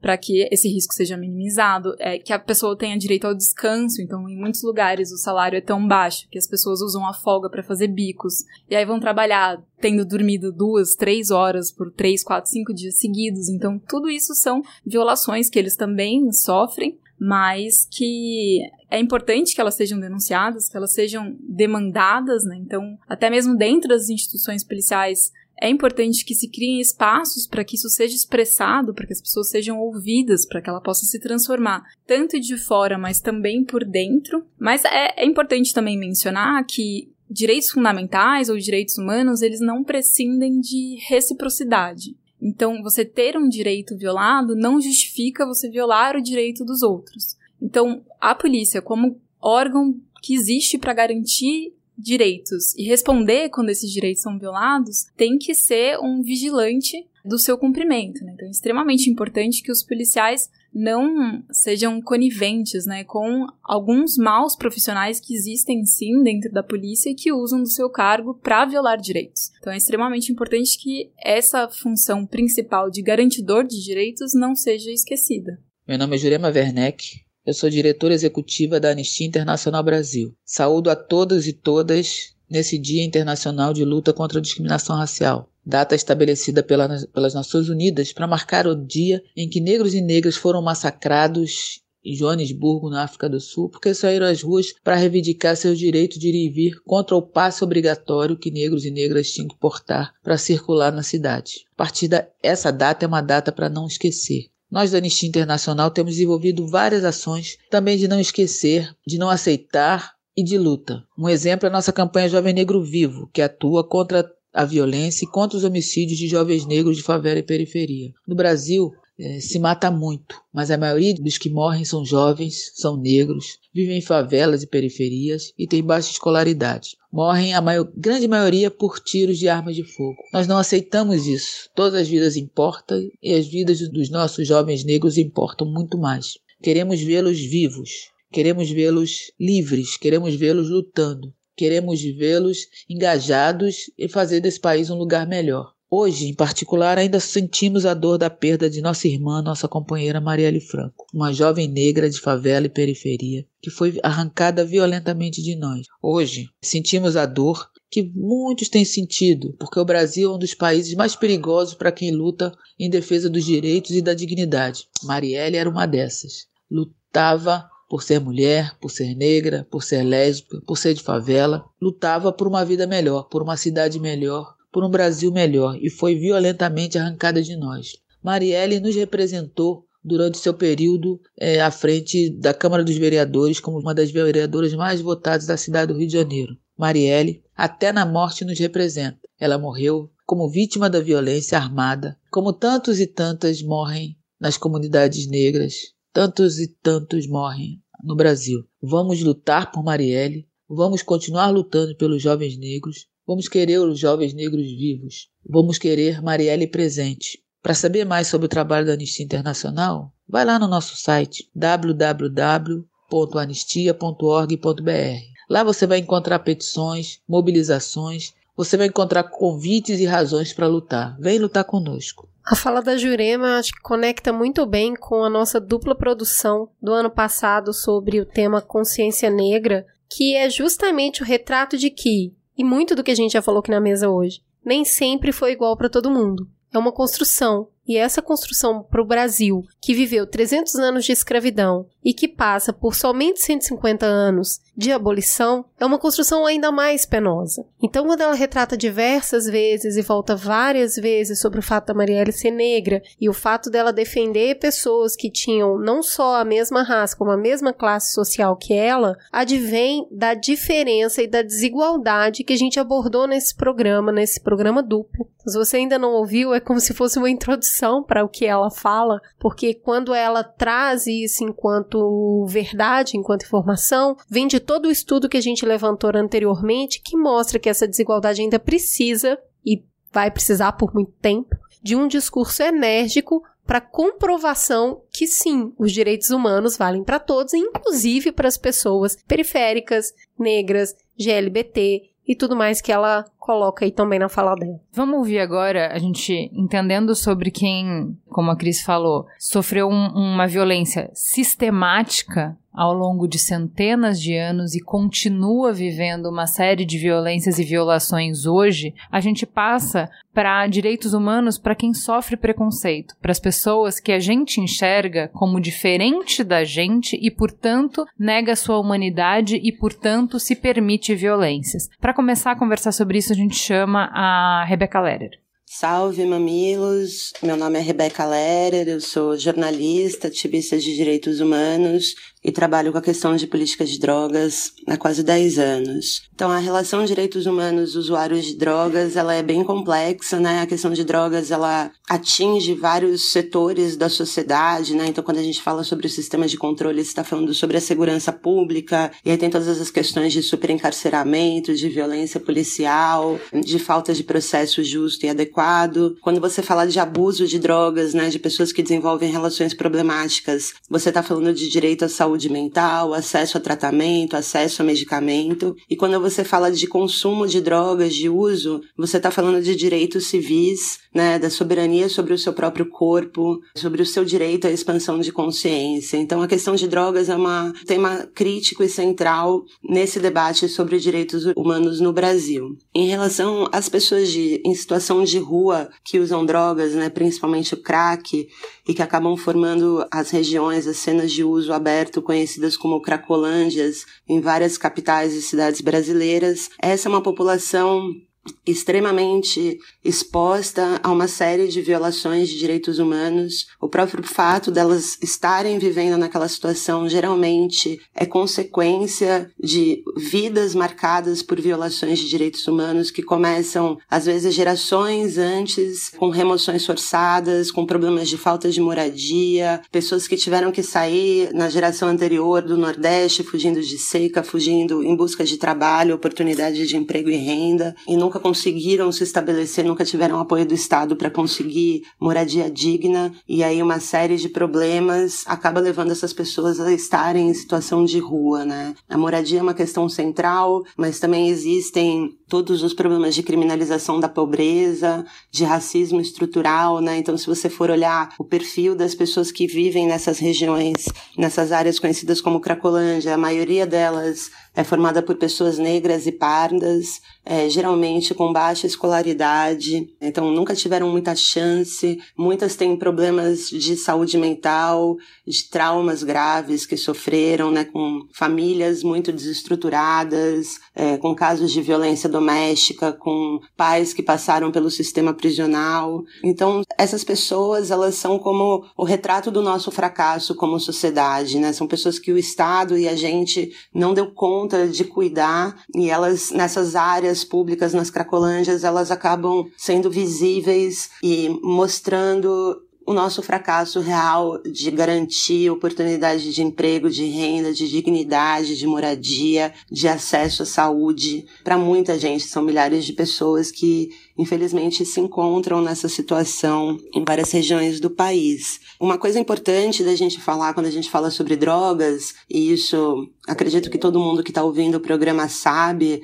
conhece alguém que faz uso de alguma droga lícita ou ilícita, mas o que acontece é que existe um recorte social mesmo, né, em como o Estado trata o usuário de drogas. Então, se por um lado existe um estigma, cola em todo o usuário, principalmente o usuário de drogas ilícitas, ele também é desproporcional para as pessoas que são pobres, são negras e acabam em situação de rua. Então, esse estigma ele facilita a criminalização, ele facilita que essa pessoa venha a ser internada compulsoriamente contra sua vontade, em formas de, de tratamento que não são nem tratamentos com evidências científicas, né, que forçam a abstinência, que negam a autonomia do indivíduo e que usam, em muitos casos, práticas semelhantes à tortura. Então, se existem usuários de drogas em todas as classes sociais, inclusive de cocaína e outras substâncias que causam a dependência, por que a gente vê apenas uma parcela dessas pessoas acaba sendo de fato criminalizada, estigmatizada e tem os seus direitos negados. Né? Acho que essa é uma pergunta importante é, no debate sobre justiça social, sobre o fim do racismo, da violência policial e sobre uma cultura de direitos humanos no país. Do ponto de vista dos direitos humanos, a melhor abordagem para lidar com usuários de drogas é, ou pessoas que fazem abuso de alguma substância, especialmente as que se encontram em situação de rua, tem que ser uma abordagem múltipla,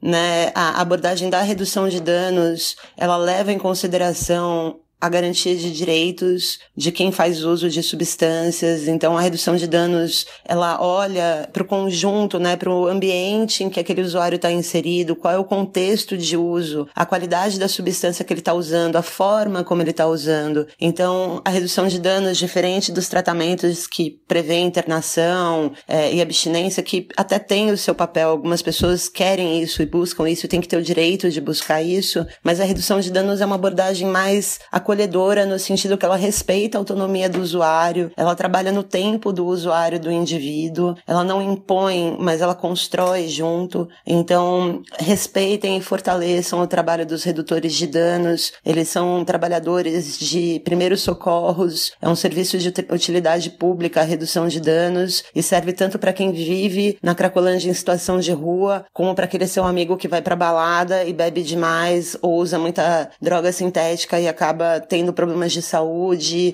perdendo emprego e tudo mais. Então, procurem saber reduzir danos, é, respeitar os direitos humanos. O que a Rebeca falou faz referência a dois programas do Mamilos, o Mamilos 111 Internações Voluntárias. A gente falou num programa inteiro sobre isso. Vale muito a pena escutar. E o Mamilo 102, em que a gente falou sobre população de rua. E a gente fala, discute justamente a quantidade de preconceitos que a gente tem, a quantidade de ideias preconcebidas que a gente tem, né? Que permitem a nossa falta de empatia, que permitem a desumanização daquelas pessoas que estão naquela situação. E assim, eu peço que vocês façam o exercício de ler é, a Declaração Universal dos Direitos Humanos e me contem se as pessoas que estão naquela situação tiveram acesso a esses direitos ok? Porque escutem o programa, entendam qual é o cenário, quem são aquelas pessoas, pelo pouco que a gente tem em termos de censo, quem são essas pessoas e me falem se elas receberam esses direitos. Vamos ouvir agora o corte do Todd Tomorrow, que é um ativista LGBT. Você tem uma classe política extremamente conservadora no Brasil e isso se imprime com políticas hostis à população LGBT. Né? Ainda que você tenha um Congresso que jamais aprovou um projeto de lei que visasse a cidadania ou a garantia de direitos das LGBTs, você tem uma série de é, iniciativas hostis à nossa população. Por exemplo, Recentemente, a gente teve discussões sobre o Estatuto da Família, que era uma tentativa de deslegitimar os nossos laços afetivos. Né? Você viu isso em cascata, chegando às assembleias legislativas, onde algumas delas retiraram a população LGBT de programas habitacionais, afirmando, por exemplo, que LGBTs não, não seriam uh, entidades familiares. Né? Outra questão que é muito importante e que tenha um efeito cascata muito grave foi a discussão do Escola Sem Partido. Ele apareceu primeiro no Congresso Nacional e chegou até as câmaras municipais. E o efeito disso, através do que eles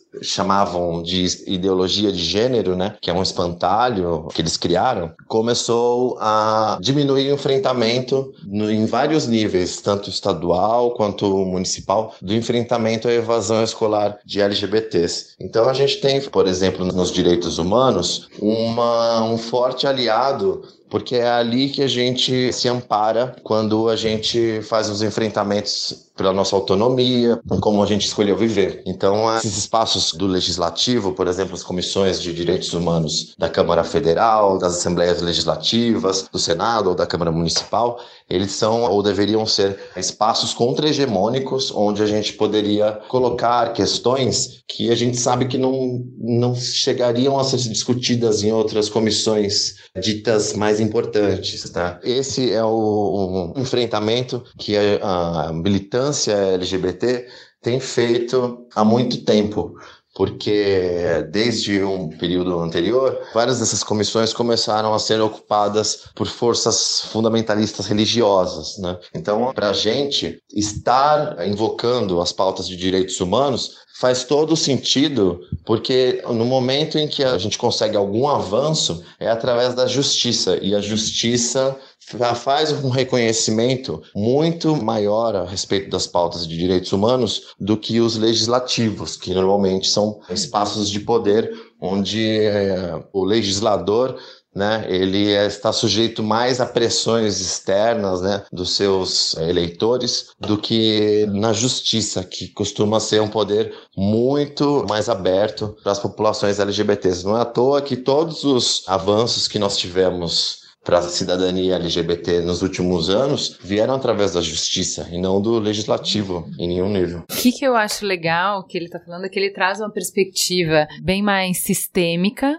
da questão da desumanização LGBT, que volta muito para os primórdios da construção dos direitos humanos, que é uma população lutando contra o Estado para que ela tenha reconhecido seus direitos de posse propriedade. Então, assim, se o Estado dá acesso à moradia para os seus cidadãos, eu não posso ser excluída desse direito, porque eu tenho. Uh... Direito civil, até, né? De se casar. Exatamente. Então, é, eu acho interessante que essa construção que a gente fez de direitos humanos, a gente continua tendo que fazer todos os dias. Então aqui a gente está falando de uma população que está tentando falar: esta característica minha não te dá o direito de negar a minha humanidade. Se está lá na carta que todos temos esse direito, eu também tenho acesso a esses direitos. Eu também quero esses direitos respeitados, independente desta característica. Por fim, vamos escutar agora a Camila, que é formada em Relações Internacionais pela Universidade de São Paulo, tem mestrado em Ciência Política, é coordenadora de programas do Conectas, é coordenadora do programa Espaço Democrático,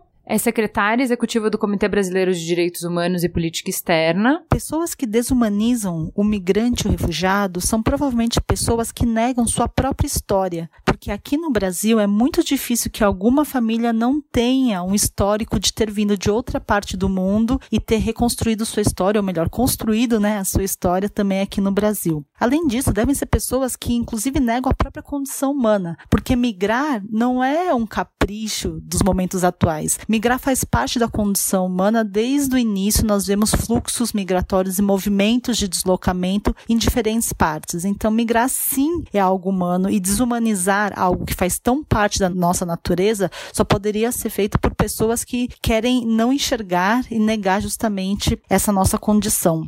Os migrantes e refugiados, eles são submetidos a várias formas de violência. A primeira delas é aquela de ter que deixar o seu próprio país, deixar sua casa, muitas vezes por forma forçada, seja porque foram forçadamente obrigados a deixar suas casas por guerras, conflitos armados, pobreza extrema, fome. Inclusive, os irmãos venezuelanos que nós temos acolhido no Brasil têm deixado a Venezuela justamente porque viver na Venezuela virou algo inviável para muitos por conta da fome, do desabastecimento de medicamentos básicos.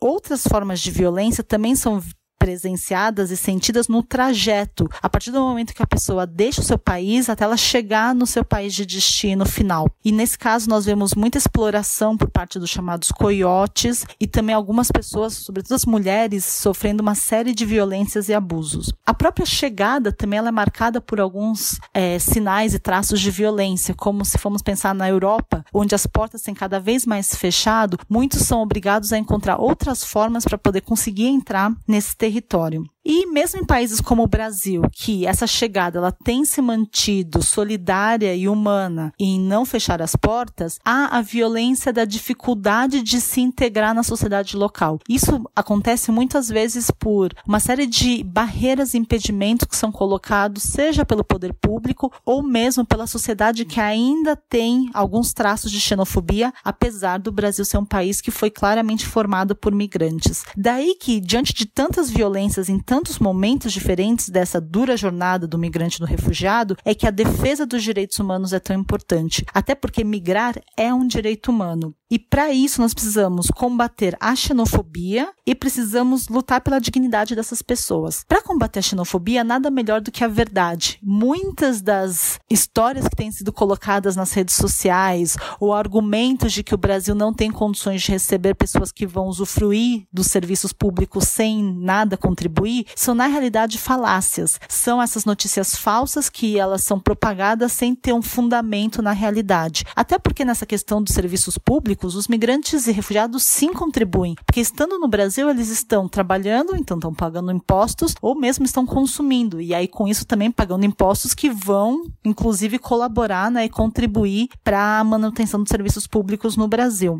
E a luta pela dignidade dos migrantes vai de que eles, uma vez chegando aqui, eles querem poder contribuir no seu maior potencial a essa sociedade que os acolhe. Mas às vezes entraves são colocados como a dificuldade de revalidar os seus diplomas. Por isso é tão importante que nessa semana o governo estadual de São Paulo, a partir de uma iniciativa da Alesp, aprovou uma lei que isenta as taxas para refugiados que estejam domiciliados em São Paulo. Essa é uma ótima notícia que deveria ser reproduzida em outras partes do Brasil. Inclusive, a Assembleia Legislativa de Roraima até mesmo já criou um projeto de lei que está tramitando inspirada nessa boa prática de São Paulo. Então, gente, para concluir, a gente viu por que, que direitos humanos é importante na polícia, para a população negra, periférica, para população de rua, para usuários de droga, para a população LGBT, para refugiados e imigrantes. Eu queria que vocês me ajudassem a entender por que, que direitos humanos ganham destaque justamente defendendo os seres humanos por quem a gente menos sente empatia.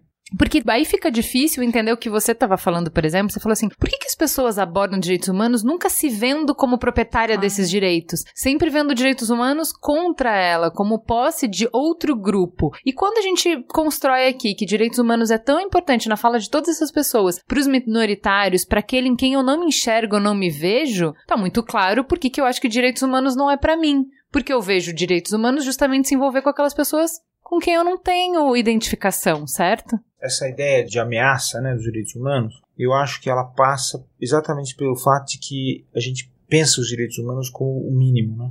Então, para nós, esse mínimo não, não, é necessário, porque a gente já nasceu com alguma coisa acima desse mínimo. Né? Então, a gente tem acesso a coisas que estão acima do mínimo, sempre. Estou generalizando um pouquinho porque também tem, tem a, a, mobilidade na sociedade brasileira também existe. Né? Então tem gente que, por exemplo, que nasceu com nada e de repente tem muita coisa, né? Por incrível que pareça, em geral acontece que essas pessoas querem se diferenciar do lugar de onde vieram e acabam tratando mal as pessoas que passam por aquela situação. É uma coisa que talvez se explique até do ponto de vista psíquico, né? Mas a questão é um pouco essa, quer dizer, você, no fundo, direitos humanos são de todos, claro, mas a gente tende a enxergar os direitos humanos como essa população, que é essa população que a gente chama de minorias, que está errado chamar de minorias, porque a gente teve aqui vários exemplos de gente que são, na verdade, expressões de diversidades, que, que constituem a nós mesmos. Nós todos somos diversidade, né? A gente não tem um grupo majoritário. Essa questão do grupo majoritário é uma ilusão. E é uma ilusão hegemônica, né? Quer dizer, eu, eu sou superior porque eu sou majoritário eu sou superior porque eu sou normal. Mas também essa ideia de ligar a ideia de ser humano com normalidade também está errada. Um filósofo muito importante do século XVII, século XVIII, ele diz uma coisa que eu acho fundamental, é assim que o ser humano ele se caracteriza exatamente porque ele contraria a natureza. Né? Então você olha, por exemplo, um bebezinho, até um ano mais ou menos, que é justamente o tempo da gestação, dura a gestação fora do útero, né? Um ano, ele segue exatamente aqueles padrões assim, olha, ele se alimenta, ele mama, ele começa a tomar aqueles alimentos assim, assim por diante. Mas a partir do momento que ele faz um ano, ele começa a querer outras coisas que a gente considera que são coisas que fazem mal. Então, quando, por exemplo, a gente ouviu a questão das drogas, é um pouco isso, quer dizer, nós, de certa forma, nos caracterizamos exatamente porque a gente procura alguma coisa que, no fundo, a gente sabe que nos dá alguma coisa que não é vida. É mais do que vida ou menos do que vida também. Então isso, nisso está incluída a ideia de drogas, né? Dizer, das coisas que não são exatamente o alimento adequado, aquilo que a gente pensaria que seria adequado e assim por diante. Então isso nos caracteriza. Então nós todos somos, nós temos exatamente isso. Quer dizer, então quando a gente pega e que eu acho que é uma coisa terrível, você dizer assim, as pessoas vivem na Cracolândia. Cracolândia não existe. As pessoas vivem numa determinada região e a gente as isola ao chamar aquilo de Cracolândia. Na verdade, não, elas moram na luz, elas moram em determinados bairros distantes, no Capão Redondo, no Valo Velho, etc. E a gente fala, não, aquilo é Cracolândia, quer dizer, exatamente para a gente poder é, excluir, né? E no fundo, quer dizer, isso que ela falou, que é uma coisa terrível, que sociedade a gente criou e que sociedade a gente continua criando. Uma sociedade de excluídos a questão do, da polícia. De humanos e de menos que humanos. Essa questão da polícia, por exemplo. Eu acho que esse, todo esse esforço que é, se faz para justamente levar a ideia, inserir a ideia de direitos humanos na ideia de segurança, é fundamental. Por quê? Porque a gente tem uma tradição que é o oposto disso. A nossa Constituição ainda é uma Constituição ruim, que no momento que ela foi escrita em 88, que o Brasil era um país totalmente diferente, tinha muito menos gente participando da vida como a gente tem hoje, hoje, ainda bem né, que a gente tem isso hoje, mas no momento que a, a, a questão da segurança ainda estava muito vincada pela ideia da ditadura, que a segurança é a segurança do Estado, e não, era, não é a segurança da pessoa. E a gente precisa pensar nisso, quer dizer, a segurança da pessoa. Então a gente tem muito o aparelho policial ligado à proteção simples e tão somente de quem tem, e não daquelas pessoas que querem ter também. Então o aparelho policial está voltado para isso. Quando a gente fala, por exemplo, dos bicos, do sacrifício dos policiais que trabalham, ganham pouco e tem que fazer bicos, em geral são bicos de segurança para pessoas que têm. Então, no final das contas, eles acabam, a gente acaba, não tô, a gente não está acusando ninguém, a gente tem que ver a realidade. No final das contas, há uma adesão da força policial, que é a força policial do Estado. O Estado se, ele se define um pouco por esse monopólio da violência legítima, né? como ele falou da legitimidade. O Estado se define pelo monopólio da violência legítima. Quem é que exerce essa violência? É, são as polícias. Ora, quando as polícias, na verdade, elas acabam se aliando por uma questão de cultura, por uma questão de, da própria lei, que é errônea no Brasil, a essas, as pessoas que têm contra as que desejam ter, aquelas que querem ter, então a gente tem um grave problema no Brasil. Quer dizer, no fundo, a gente está justamente criando uma sociedade dividida, fragmentada. A nossa sociedade é muito fragmentada, por isso ela é violenta. Os índices de violência que existem no Brasil, assim como na América Latina em geral, esses índices são altos, não porque existe gente pobre. A, a violência não está na pobreza, a violência está na desigualdade. E essa desigualdade no Brasil é gritante. A gente precisa construir essa aproximação das pessoas, das classes, dos grupos, seja lá o que for. E a gente só consegue fazer isso distinguindo também. Puxa, será que as pessoas não percebem? Por exemplo, outro dia eu ouvi uma pessoa dizer o seguinte, ou eu li uma pessoa dizer o seguinte: não, essa coisa de dizer que morrem mais negros é que a população é mais negra. Então é uma questão de estatística. Não, não é isso. A gente tem uma violência direcionada para as periferias. A gente tem uma violência. E o que, que são as periferias? São as pessoas que são empurradas para fora. Ninguém opta por viver num lugar ruim ou numa favela e assim por diante. A pessoa é empurrada para essa situação. Né? Então, essa questão do domínio da necessidade contra o domínio do desejo, a gente precisa transformar a nossa sociedade. A questão da, da, da, militarização da segurança pública também é uma questão grave. Não, acho que essa é uma super questão, né? Também existe uma falta de consenso sobre o que é desmilitarizar a polícia, né? Então é só tirá-la do guarda-chuva do exército, ou é só é mudar procedimentos, enfim, em relação à disciplina, à hierarquia, ou, enfim, não, não existe uma clareza sobre o que é desmilitarizar a polícia, né? Então acho que essa é uma questão importante, o que não nos exime da responsabilidade de repensar as nossas polícias e as diretrizes sobre as quais elas atuam. Né? Mas eu acho que toda essa questão de as violações que recaem com mais intensidade sobre os mais diversos grupos dentro da nossa sociedade, de estrangeiros e de imigrantes, ela é bem sintomática da, da não compreensão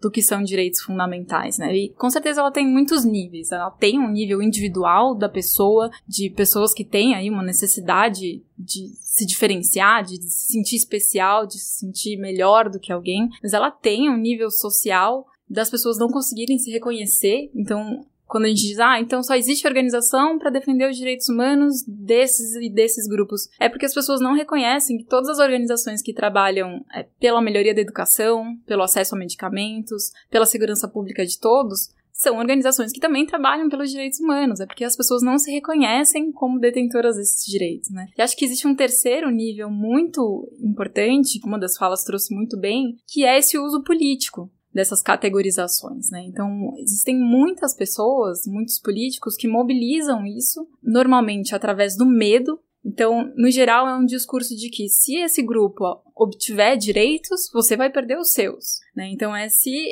essa nova configuração for reconhecida como família, a sua estará ameaçada. O que não tem lógica nenhuma, né? Porque direitos fundamentais não são uma questão de competição. De escolha entre nós ou eles, né? Eles são para todos. E nessa lógica de tentar garantir ou excluir pessoas dos seus direitos, né? Esse discurso do medo, ele é extremamente mobilizador, extremamente poderoso. E as categorias, elas são completamente esdrúxulas. Veja, se você pensar, então eu vou te negar direitos pela cor da sua pele. Eu vou te negar direitos pelo nome do seu Deus. Ou eu vou negar direitos é, pelo gênero da pessoa pela qual você sente, você tem afetividade ou atração sexual, veja, é uma coisa tão de foro íntimo. E essas categorizações artificiais que as pessoas fazem, elas são é, infinitas, né? Então, o que os direitos fundamentais têm como objetivo é eliminar essa aleatoriedade, porque nesse caminho a gente consegue encaixar praticamente qualquer um em alguma dessas caixas de pessoas às quais não tem direitos. E no geral, isso é mais fácil de fazer com minorias, porque elas têm menos, mesmo na democracia, elas têm mais dificuldade de acessar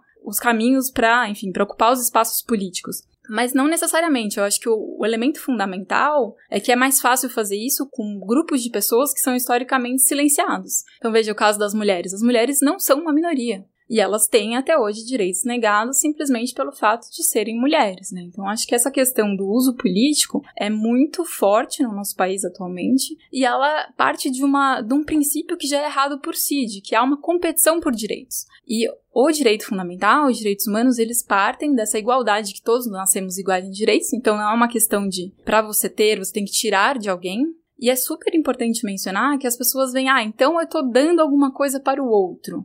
E quando as pessoas falam isso, ah, então estou fazendo uma sessão para outro grupo, qualquer coisa do tipo, elas estão se colocando completamente apartadas desse outro, numa bolha que é completamente ilusória, né? Então as pessoas acham que elas conseguem se isolar dentro das suas bolhas, dos seus casulos, do, dos seus do condomínios, são, dos seus, seus carros blindados. Investem muito para isso, para se manter só no que elas veem como o nós, né? Seja lá quem for que está dentro desse nós. Mas isso é ilusório, né? Quando existe algum grupo dentro da nossa sociedade que não consegue acessar direitos, toda a nossa sociedade está pior. Então, mas Eu... essa não é justamente a conclusão que gerou a Declaração Universal dos Direitos Humanos, que é quando os países entre eles falaram ou todos vamos ter ou nenhum vai ter, não é exatamente a mesma reflexão que a gente tem que fazer enquanto país de que ou todos vão acessar este mínimo ou nenhum, nenhum de nós vai conseguir acessar esse mínimo, porque a gente vai, nós vamos nos dirigir para o caos.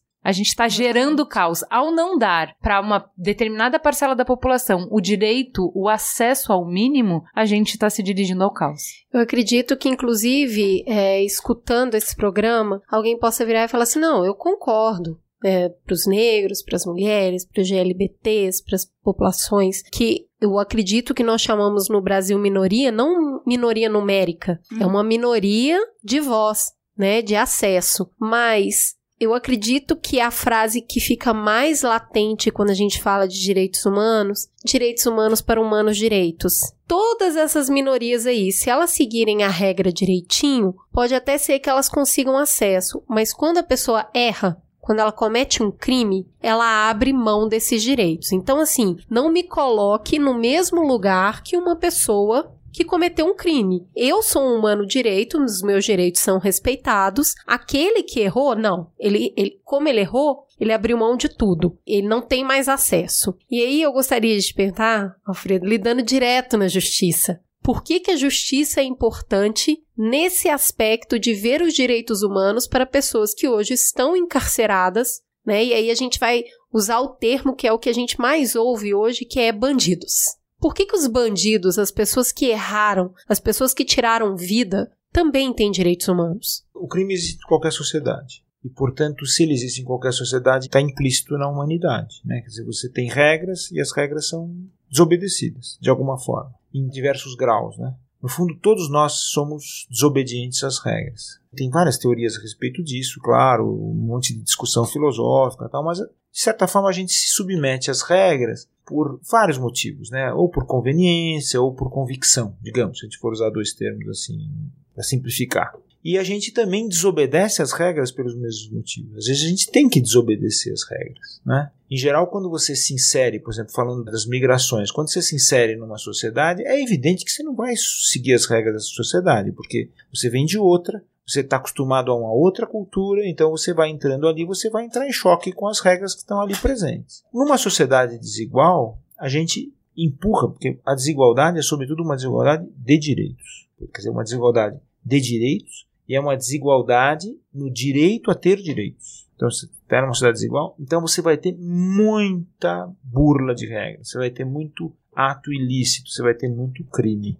Né? Então, esses crimes têm muitos graus também. Você não pode, por exemplo, pensar como já se pensou há muito tempo, está, está totalmente ultrapassado, que você vai condenar todo mundo que comete um ato ilícito, comete um crime, à cadeia. Está errado isso. Agora, se você acha que você vai colocar determinada pessoa durante um determinado tempo dentro de uma cadeia, você tem que ter certeza também que essa pessoa, quando esgotar a pena, ela vai voltar para a sociedade. E o que você quer dessa pessoa? Você quer que ela volte pior, melhor, igual, não é? Então, o fato de você ter a reclusão, ter a, a, a, pessoa encarcerada, é um momento também de a sociedade pensar que ela pode fazer alguma coisa para que essa pessoa não volte igual, não volte pior, ela volte melhor. Então a gente tem até uma legislação super sofisticada e muito boa, no sentido de que a sociedade participa do cumprimento da pena. Né? Os conselhos da sociedade, os conselhos da comunidade, a necessidade de haver é, visitas constantes e assim por diante. Só que é, raramente essa lei é cumprida. Agora, essa pessoa que está lá dentro, ela continua a ter direitos? Sim, ela tem uma restrição temporária de alguns direitos. Por exemplo, o direito de ir e vir. Ela está presa, está encarcerada. Mas os outros direitos ela continua tendo. Comer, Comer, tomar banho. Ser bem tratada. Ela não pode, porque cometeu um crime, todos os dias apanhar ou sofrer uma violência, que é o normal de acontecer, porque normal no sentido de que é o que está acontecendo, é, é o comum, é o vulgar. Mas isso está errado. Ela não pode ser jogada dentro de uma cela é, superlotada. Porque como mas é ela, ela tirou uma vida. Ela tirou uma vida, mas, veja, mas qual foi a pena dela? Ficar um, um X tempo reclusa. Mas eu quero que ela sofra. Ela tirou uma vida. A justiça não deveria fazer essa pessoa sofrer? Eu acho que o encarceramento é uma forma de sofrimento. Mas esse sofrimento que a pessoa sofre, que digamos assim, porque ela está excluída da vida social obrigatoriamente, que ela vai ter que cumprir determinados horários, se alimentar de uma determinada forma, trabalhar de uma determinada forma para poder ganhar dias, para poder compensar a pena e assim por diante, isso tudo que está acontecendo com ela tem que ser regrado. Ela não pode sofrer uma violência que não esteja regrada, quer dizer, não esteja na lei, não é? Tudo tem que estar de acordo com o que está na lei. Agora, não tem lei que determine que a pessoa que está numa, numa cadeia, porque isso não existe em nenhum lugar, dizer, isso é, é isso da humanidade, que a pessoa tem que apanhar ou tenha que sofrer violências, né? inclusive violências sexuais no interior do presídio não tem lei nenhuma que diga isso. Pelo contrário, todas as leis proíbem isso. Então, eu não posso ter um desejo de um cumprimento da pena que corresponda a uma vingança. Veja só uma coisa. A justiça, ela é exatamente o oposto da vingança. E acontece a história que esqueci. Quando surgem os tribunais, não, não é por coincidência que o primeiro tribunal ele aparece para prestar justiça exatamente dentro da democracia. Né? A invenção do tribunal popular para julgar as pessoas é feita dentro de Atenas na época da democracia. Isso é contado, inclusive, numa tragédia grega que é uma, um ciclo trágico grego que é a Oresteia, que é exatamente o significado da Oresteia é a criação de um tribunal que faz o que? Ele muda o ciclo, ele acaba com o ciclo da vingança. Que até aquele momento em que é criado o tribunal, uma família vai se vingando da outra. Esse daqui me fez um mal, eu, eu devolvo. E assim por diante. A matou B, B matou a linha, e assim vai, um, um atrás do outro. E de repente chega o tribunal, é inventado dentro da democracia e ele cessa com o ciclo da vingança. A justiça é o oposto da vingança, a justiça é superior à vingança. Então, quando você cria um sistema para que as pessoas sejam punidas pelos atos que cometem, você também tem que criar um sistema em que você vai amainar o sentimento de vingança, quer dizer, você vai, vai acabar com esse sentimento de vingança. Então, recolhendo aqui, né, fazendo um, uma vista geral em tudo que a gente conversou, eu acredito, e aí é uma opinião pessoal, quando a gente fala sobre, puxa, mas por que, que toda vez que eu ouço falar de direitos humanos, está sempre falando de alguém que não sou eu?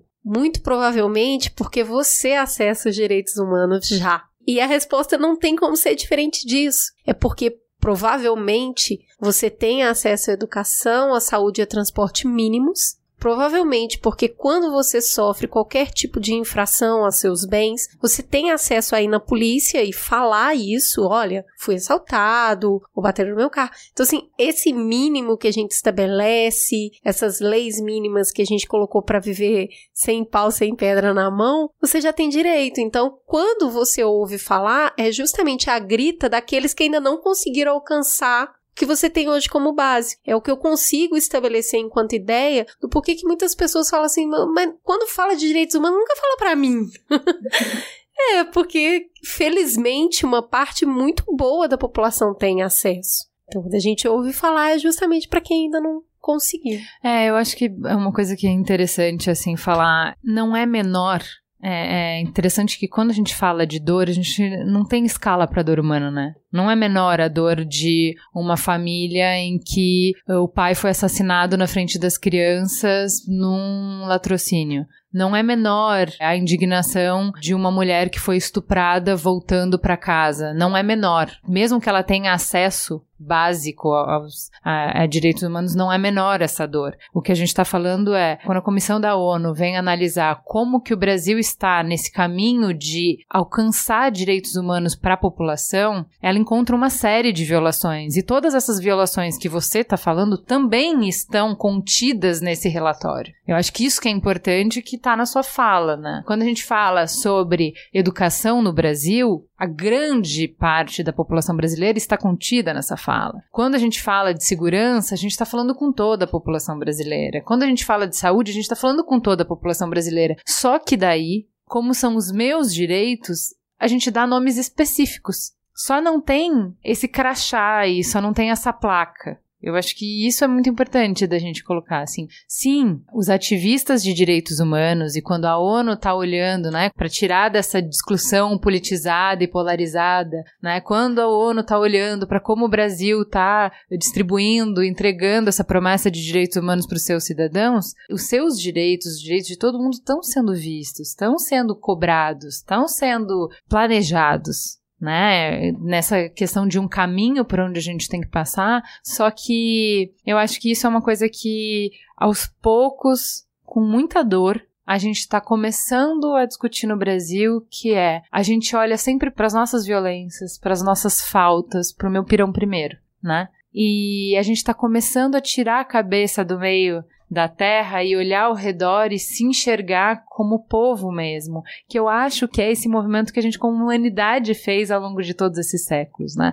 Então, sei lá, o romano lá estava preocupado com os problemas que ele tinha. E para eles, os problemas dele eram prementes e muito importantes. E se a mulher dele não tinha direito nenhum, e se o escravo dele tinha muito menos, era uma coisa, isso era um problema que não estava na cabeça dele, que não o preocupava. E a gente evoluiu ao longo do tempo para incluir mais pessoas, enxergar mais pessoas e mais problemas e não só a nossa unha encravada. Então, hoje, como Brasil, a gente está olhando para os nossos problemas considerando, começando a considerar, começando a se debater com muita dor para o fato de que todos fazem parte, todos precisam sentar na mesa. E que a minha dor que é grande do estupro, do assassinato, dos impostos, do todas as violações que todos os brasileiros sofrem, ela é importante, mas ela vai ser tratada na mesma mesa em que todas as dores de todos os outros brasileiros com igual importância precisam ser tratadas. Eu acho que é isso que a gente não está acostumado a ver.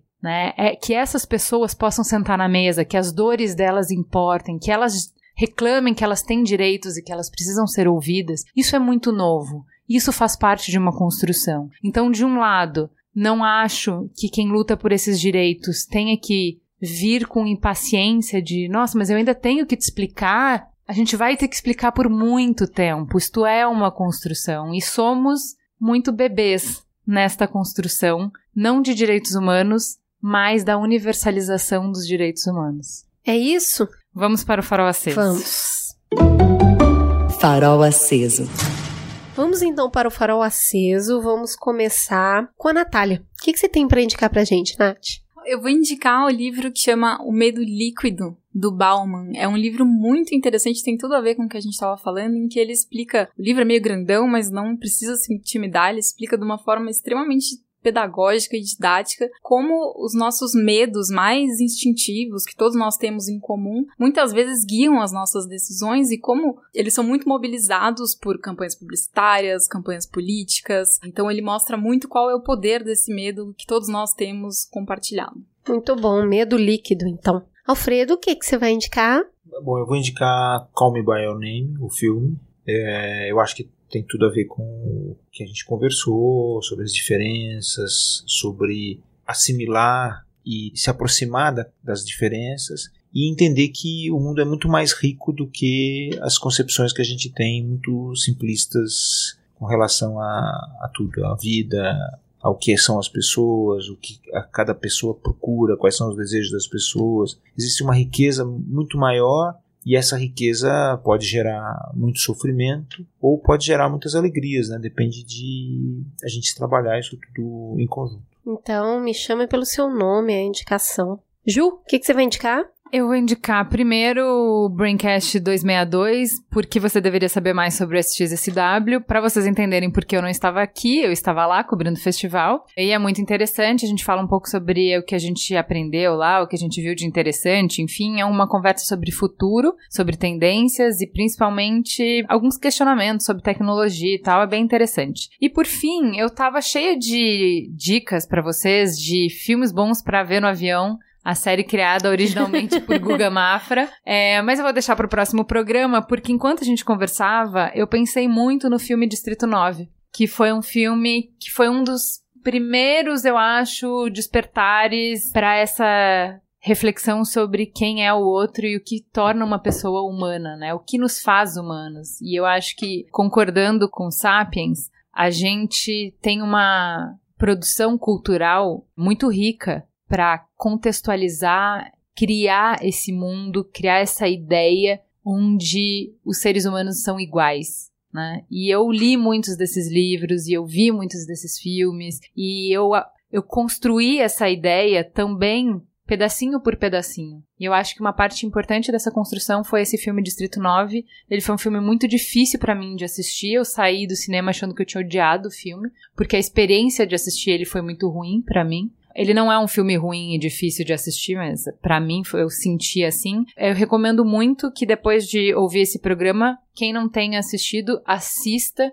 para refletir quem é o outro e o que nos faz humanos. E Distrito você? 9, eu adoro também esse filme. Gosta? Muito. Bom, eu vou indicar uma série que eu comecei a assistir na Amazon e eu já saquei a diferença entre a Amazon e a Netflix. Tudo na Netflix é muito rápido. Tudo na Amazon é um pouco mais devagar. E eu comecei a assistir Electric Dreams. É uma série, digamos que é a versão Amazon de Black Mirror. E é baseado no, nos contos de Philip Dick, que é o cara ultra pensador né, da ficção científica, então estava envolvido Blade Runner, até Minority Report, estava sempre com essa cabeça muito futurista, ele já faleceu, e traz uma série de contos mostrando a relação das pessoas com a tecnologia. E num processo que a gente está falando de humanos desumanizando humanos, quando a gente vai para tecnologia, meu amigo, Aí é a máquina desumanizando os humanos. E é muito interessante isso, porque aí não tem minoria, não. É geral. E eu queria, em especial, falar de dois episódios, que é o Autofac e Humano, que é o terceiro episódio, que inclusive é com o Brian Carston do Breaking Bad. E ele tá ótimo porque ele é muito incrível. Ele é um feio bonito, eu acho isso incrível. É muito, muito bom esse episódio. Flerta com o Distrito 9 eu acho que vocês vão gostar bastante. Electric Dreams é o nome da série. Deem uma chance pra Amazon que tá legal o conteúdo. Temos um programa? Temos um programa. Fica gostosa a sensação de mais um Mamilos no ar. Obrigada, gente. Até mais.